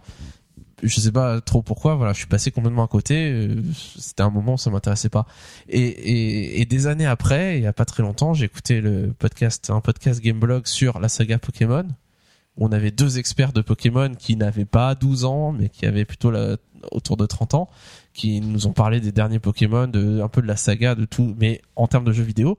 Et, qui- et ça m'a ouvert les yeux sur le fait à quel point la saga Pokémon c'était un truc, euh, c'était un truc énorme qui était assez compliqué. C'était du RPG tour par tour, que c'était vraiment pas euh, pas super accessible, mais qu'il y avait ce design un peu enfantin qui plaisait aux enfants. Et du coup, en effet, le dessin animé a peut-être fait des dégâts sur le fait que euh, que euh, que finalement on a l'impression que c'est pour les enfants parce que le dessin animé c'est pas pour les adultes enfin à part si t'es super fan de Pokémon mais sinon c'est clairement à destination des enfants alors que le RPG c'est tous les âges enfin c'est RPG tour par tour classique quoi euh, donc vraiment je rejoins entièrement Valérian Mars sur son son commentaire et donc pour moi dire que Pokémon c'est pour les enfants euh, oui le dessin animé a collé cette étiquette mais euh, non pas vraiment quoi Et puis après, ils vont pas non plus en faire une copie. Enfin, ça- et le système nous, de on- jeu on est- euh, ça nous évoque Pokémon parce que c'est c'est similaire, c'est ressemblant. Mais après, on sait absolument pas comment ils vont le faire. Enfin, ça se trouve déjà, ils vont même pas le faire. Et en plus, on sait pas comment ils vont le faire non plus. Donc, euh, enfin, pour moi, c'est un peu, euh, c'est pas non plus la peine de, de s'engager à dire ouais, c'est Pokémon, c'est nul. Voilà, peut-être ce sera exactement la copie de Pokémon, mais peut-être pas et qu'ils vont juste en Non, et puis de inspirer toute façon, c'est un système de après, jeu, quoi. de Donc, combat euh, de mascotte au tour par tour. Ok, c'est Pokémon, ça reprend le principe, mais le principe du, ils reprennent pas le dessin animé, ils reprennent le RPG au tour par tour. Et ça, c'est un principe de jeu que qu'on n'a pas d'en haut, et c'est génial d'intégrer ça. quoi. C'est ça, moi, ben, euh, enfin, ce mois-ci, avec toutes ces réactions et tout ça, euh, ça m'a fait réfléchir en me disant, euh, euh, on, on comprend euh, les deux camps un peu, euh, mais je crois que le débat de fond, c'est est-ce qu'on est-ce qu'on s'attache à la forme ou au fond ludique? Et euh, bien sûr, je pense que quand on nous a dit ah bah oui euh, euh, des combats de mascottes etc, on a tout de suite pensé à Pokémon suivi du dessin animé et euh, mais en au fait, fond en fait, c'est le point Goodwin. finalement. On parle le combat de mascotte tour par tour, etc. Et le point Goodwin. Tu, tu te souviens ce que c'est le point Goodwin? C'est toi qui m'en parles tout le temps. Non? Le point Goodwin, c'est le fait de décrédibiliser une personne en, en un mot et sans en, en supprimant toute la je- si je me trompe pas, hein, tout le non mais en, en balançant un truc pour décrédibiliser quelqu'un pour que tous ses arguments soient invalides. Et en gros, donc il y a quelqu'un qui parle politique, etc. vous, Et vous dites ah mais toi, mais lui c'est un néo-nazi de toute façon. Et là paf, point Goodwin est atteint, il y a plus de débat possible. Juste vous avez dit euh, non non non je veux pas parler avec toi et on peut pas parler avec toi. Et voilà et c'est fini. Et, et c'est c'est un truc scandaleux à utiliser le point Goodwin. Et finalement c'est un peu ça. Combat de mascotte au tour par tour. On pourrait creuser, s'intéresser, se dire tiens comment ça va marcher, est-ce que ça va marcher, est-ce que ça va me plaire, peut-être oui, non. C'est- L'attitude de dire oh c'est des Pokémon pour les enfants. Point Goodwin. Voilà, on peut plus, on peut plus Ouais, débattre, on peut plus s'intéresser. Ça ouais. peut plus être bien. Je veux dire c'est Pokémon pour les enfants. Point. Maintenant, Et- moi, j'ai envie de dire, euh, allô, euh, les gars, euh, je veux dire. Les jeux vidéo c'est pour les gosses. hein. Exactement, Et exactement. Je veux dire, vous jouez à World of Warcraft euh, pour euh, euh, pour votre patron, euh, vous êtes peut-être un gamin, quoi. Je veux dire, juste parce que vous faites ça, alors que au Et final, ça serait point Goodwin euh, encore une fois. Votre Et patron voilà. qui dit oh jeux vidéo pour les enfants et là vous dites ah nous, ce qui nous intéresse, c'est pas l'étiquette qu'on met dessus, c'est la qualité ludique. Est-ce qu'il y a un système intéressant? Est-ce que ça va me procurer des sensations de joueur que j'ai envie? Euh, etc. Et euh, excusez-moi, moi, euh, j'avais pas 14 ans quand j'ai joué à Pokémon, j'étais plus âgé que ça, et j'ai trouvé ce jeu excellent. Il y a le côté euh, collection, le côté aventure, le côté Ouais. euh, etc. que certains joueurs adorent, y compris moi. Et euh, je trouve que cette euh, à- cette qualité ludique apportée à World of Warcraft, moi je, je vois le côté de jeu complètement. Après l'étiquette qu'on met dessus, je m'en fous. Vous pouvez l'appeler comme vous voulez. Euh, c'est c'est juste un gameplay supplémentaire qu'on ajoute au jeu.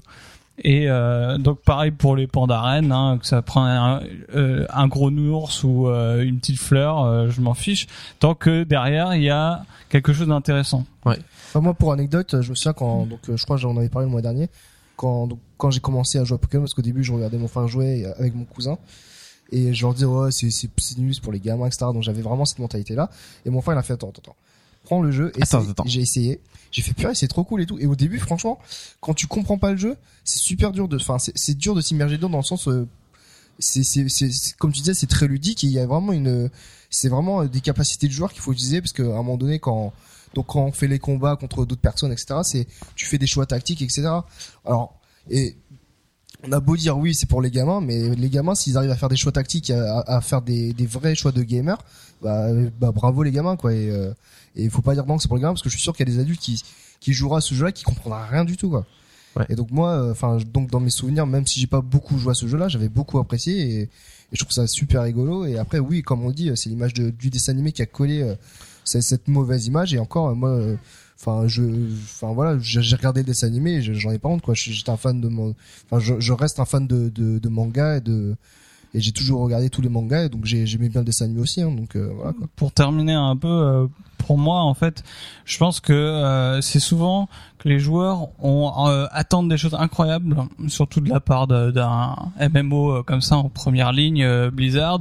Ils attendent qu'on réalise leurs fantasmes, mais c'est pas assumé. C'est-à-dire que euh, lorsque un autre MMO arrive avec un nouveau concept que tout le monde décrit que Blizzard n'a pas, il y a personne qui joue et ça marche pas. Et euh, quand Blizzard euh, ajoute des choses calculées, mesurées, qui ont fait leurs preuves, tout le monde les critique, alors que c'est ce que le joueur demande au fond. Et je pense que il faut un peu assumer ce qu'on est, ce qu'on attend d'un jeu, et euh, arrêter euh, de dire juste de balancer les premières étiquettes qui nous viennent à l'esprit. Je pense qu'on on a tous pensé à ça, quoi, euh, avec Sacha et Pokéball et machin. Mais euh, il faut dépasser un peu ça, se dire moi en tant que joueur, qu'est-ce que ça va m'apporter? C'est vrai. Alors, euh, pour finir sur euh, une note un peu, euh, enfin, moi, je j'aimerais, euh, j'aimerais donner la parole aux détracteurs de Pokémon. ma- Malgré tout, il y en a pas ici, donc c'est ça le problème. Euh, toutefois, le côté euh, collectionner des mascottes dans le jeu, dans World of Warcraft de base, donc tout le monde kiffe. Je veux dire, euh, tout le monde aime bien avoir des mascottes, etc. Ça, ça sert à rien. Il y en a qui payent même 10 tout le euros en monde ce kiffe. moment. Il y en a pour qui ça. payent 10 euros pour les avoir, d'accord. Bon, tout le monde est d'accord et pour ça. En même temps, ça peut paraître un peu puéril. Je veux dire, euh, enfin.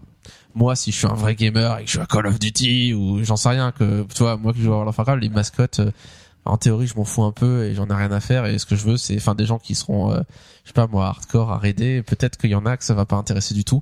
Et ça peut être frustrant de se dire. Alors là, je me mets du côté anti anti combat de mascotte, mais qui aurait des arguments un peu euh, autres que oh Pokémon. Euh, c'est vrai que ça peut être frustrant de se dire qu'ils allouent des ressources à développer un combat de mascotte, alors qu'à la base déjà les mascottes, enfin ça va que ça servait à rien, donc tout le monde s'en fout, donc on n'est pas obligé de les avoir, donc ok on peut s'amuser à les accumuler, mais ça sert à rien, donc euh, euh, un mec euh, que ça intéresse pas, il s'en fiche quoi, c'est un truc à côté. Le combat de mascotte ça devient quelque chose qui est à côté aussi, mais qui devient un peu, euh, enfin, qui est censé être ludique et faire être une partie du jeu vraiment à laquelle si on si on ne s'y intéresse pas du tout, ben on passe à côté d'une partie du jeu, petite partie certes. Et Blizzard a répondu là-dessus en disant que le fait de développer le combat de mascotte n'avait pas pris des ressources pour développer d'autres aides ou d'autres choses. C'est quelque chose en plus Oui, qu'ils ont développé. que- Est-ce que c'est vrai? Pas vraiment. Enfin, ils ont forcément pris des ressources de leurs développeurs pour développer ce truc-là. Donc, euh, oui, euh, ils ont peut-être embauché des gens en plus pour développer ce truc-là. Donc, mais ils auraient pu les allouer à autre chose, euh, plus hardcore entre guillemets. J'imagine, bon, on a supprimé un raid euh, parce qu'on vous a rajouté trois Pokémon. donc finalement, euh, l'argument de dire ah c'est Pokémon, c'est pour les enfants, c'est nul. C'est pas terrible, c'est pour moi c'est un troll encore une fois.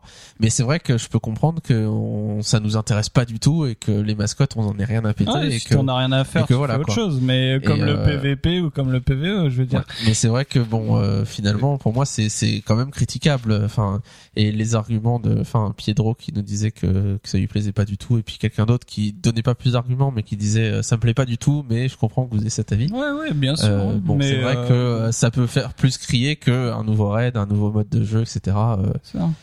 Il y a, y quand même une chose quoi. aussi, c'est que les mascottes, ça existait déjà, et ils font juste donner un peu plus de sens à ce, à ce système. Ouais, ouais, mais pas- si demain ils disaient euh, Voilà. on va tourner beaucoup de mécaniques de jeu autour des mascottes, tout le monde va dire attendez c'est quoi cette histoire quoi? Les mascottes on en a rien à péter. Ok tout le monde kiffe les mascottes parce que ça sert à rien, c'est inutile donc indispensable. le petit truc. Mais euh, si demain on te dit euh, c'est important etc, euh, je pense qu'il y a beaucoup de gens même collectionneurs de mascottes qui vont dire euh, ouais bon, enfin bon euh, enfin, ça va c'est pas on n'est pas en train de jouer à un jeu. euh, Enfin, on est censé être un gros guerrier qui va sauver le monde. Et... Donc c'est vrai qu'il y a un peu euh, non, une dichotomie entre ces deux, ces deux voilà, choses. c'est c'est un gameplay en plus parmi d'autres quoi. On va se quitter là-dessus.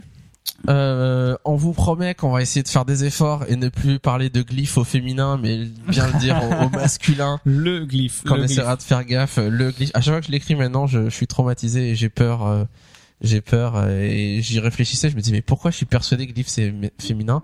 Et parce que moi, glyphe c'est un mot que je connaissais pas avant World of Warcraft et que je vraiment un glyphe, euh, je savais pas ce que c'était. Un hiéroglyphe, oui, mais un glyphe, je savais pas que ça existait tout seul. Et donc ça me m'évoque des mots comme sylph, comme euh, des mots comme ça qui sont très féminins et du coup j'aurais tendance à dire la glyphe. Euh, donc je sais pas si je vous ai tous contaminé. euh, Non, non, moi c'est moi je le mets euh, dans ma tête dans la même catégorie que les runes et on dit une rune, euh, une glyphe. Enfin, je... faut que je fasse attention. J'ai mis mon post-it sur le frigo, euh, un glyphe. Bon. un glyphe. On s'est tous fouettés, oui. Pour Ouais, voilà. Donc, se- euh, donc voilà. Donc maintenant, on dira toujours minute, un euh, glyphe. La minute Académie française. Et puis, on se retrouve euh, le mois prochain, donc euh, au mois de décembre, probablement le 11 décembre, donc deuxième dimanche de décembre, pour un épisode numéro 14, toujours avec cette nouvelle formule. Euh, nouvelle formule, donc on, a priori pour la deuxième saison, donc pendant un an, on va tourner comme ça.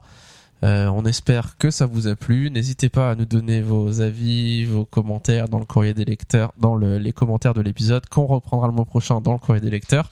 On donnera pas la parole à tout le monde parce qu'on veut pas faire une heure de courrier des lecteurs, mais euh, s'il y a quelques remarques qui nous semblent intéressantes ou des critiques, etc., ou que vous voulez qu'on s'explique sur quelques quelques points, euh, bon, bah c'est vrai que euh, on sera content de le faire. Euh, essayez de vous retenir à pas dire oh la nouvelle formule c'est trop nul etc j'aime pas telle partie telle On partie sait que personne n'aime le changement, mais voilà, il faut on sait que personne n'aime le changement, mais c'est juste que nous, on aime bien le changement et à force de faire toujours la même partie, euh, Yuri, il était désespéré, il trouvait plus d'add-ons, il, il était obligé de chercher des nouveaux add-ons qui l'intéressaient même pas, mais pour en parler, euh, c'est vrai qu'on avait envie de changer et puis peut-être l'année prochaine de parler Ouais, d'autres thèmes c'est dynamisant le etc. changement. Et voilà, euh, trouver des nouveaux thèmes. On a gardé la partie au fait parce qu'on a encore plein de sujets sur les hauts faits qui, qui étaient intéressants. Euh, on s'est dit que StarCraft 2, Diablo 3, c'était pas mal d'en parler un petit peu, un tout petit peu plus, même si on se veut pas du tout exhaustif sur le sujet. Euh, et puis la partie boss, bah voilà, c'est une manière de faire à la fois du PVE, du lore. Aujourd'hui, c'était une grosse, envie, c'est tout. voilà, c'était une grosse partie boss sur le Léviathan. Je pense que les prochaines parties Oui, seront un peu plus courtes. plus. Parce que là, c'était un gros morceau, parce que c'est un, tout un event à expliquer, etc. Et euh, peut-être que ça parlera des boss de raid récents, un de ces quatre, Peut-être. peut-être. ok, on vous laisse là, on se retrouve le mois prochain pour de nouvelles aventures. Et puis d'ici là, jouez bien à WoW et profitez bien du début du patch 4.3. Au mois prochain, salut Salut.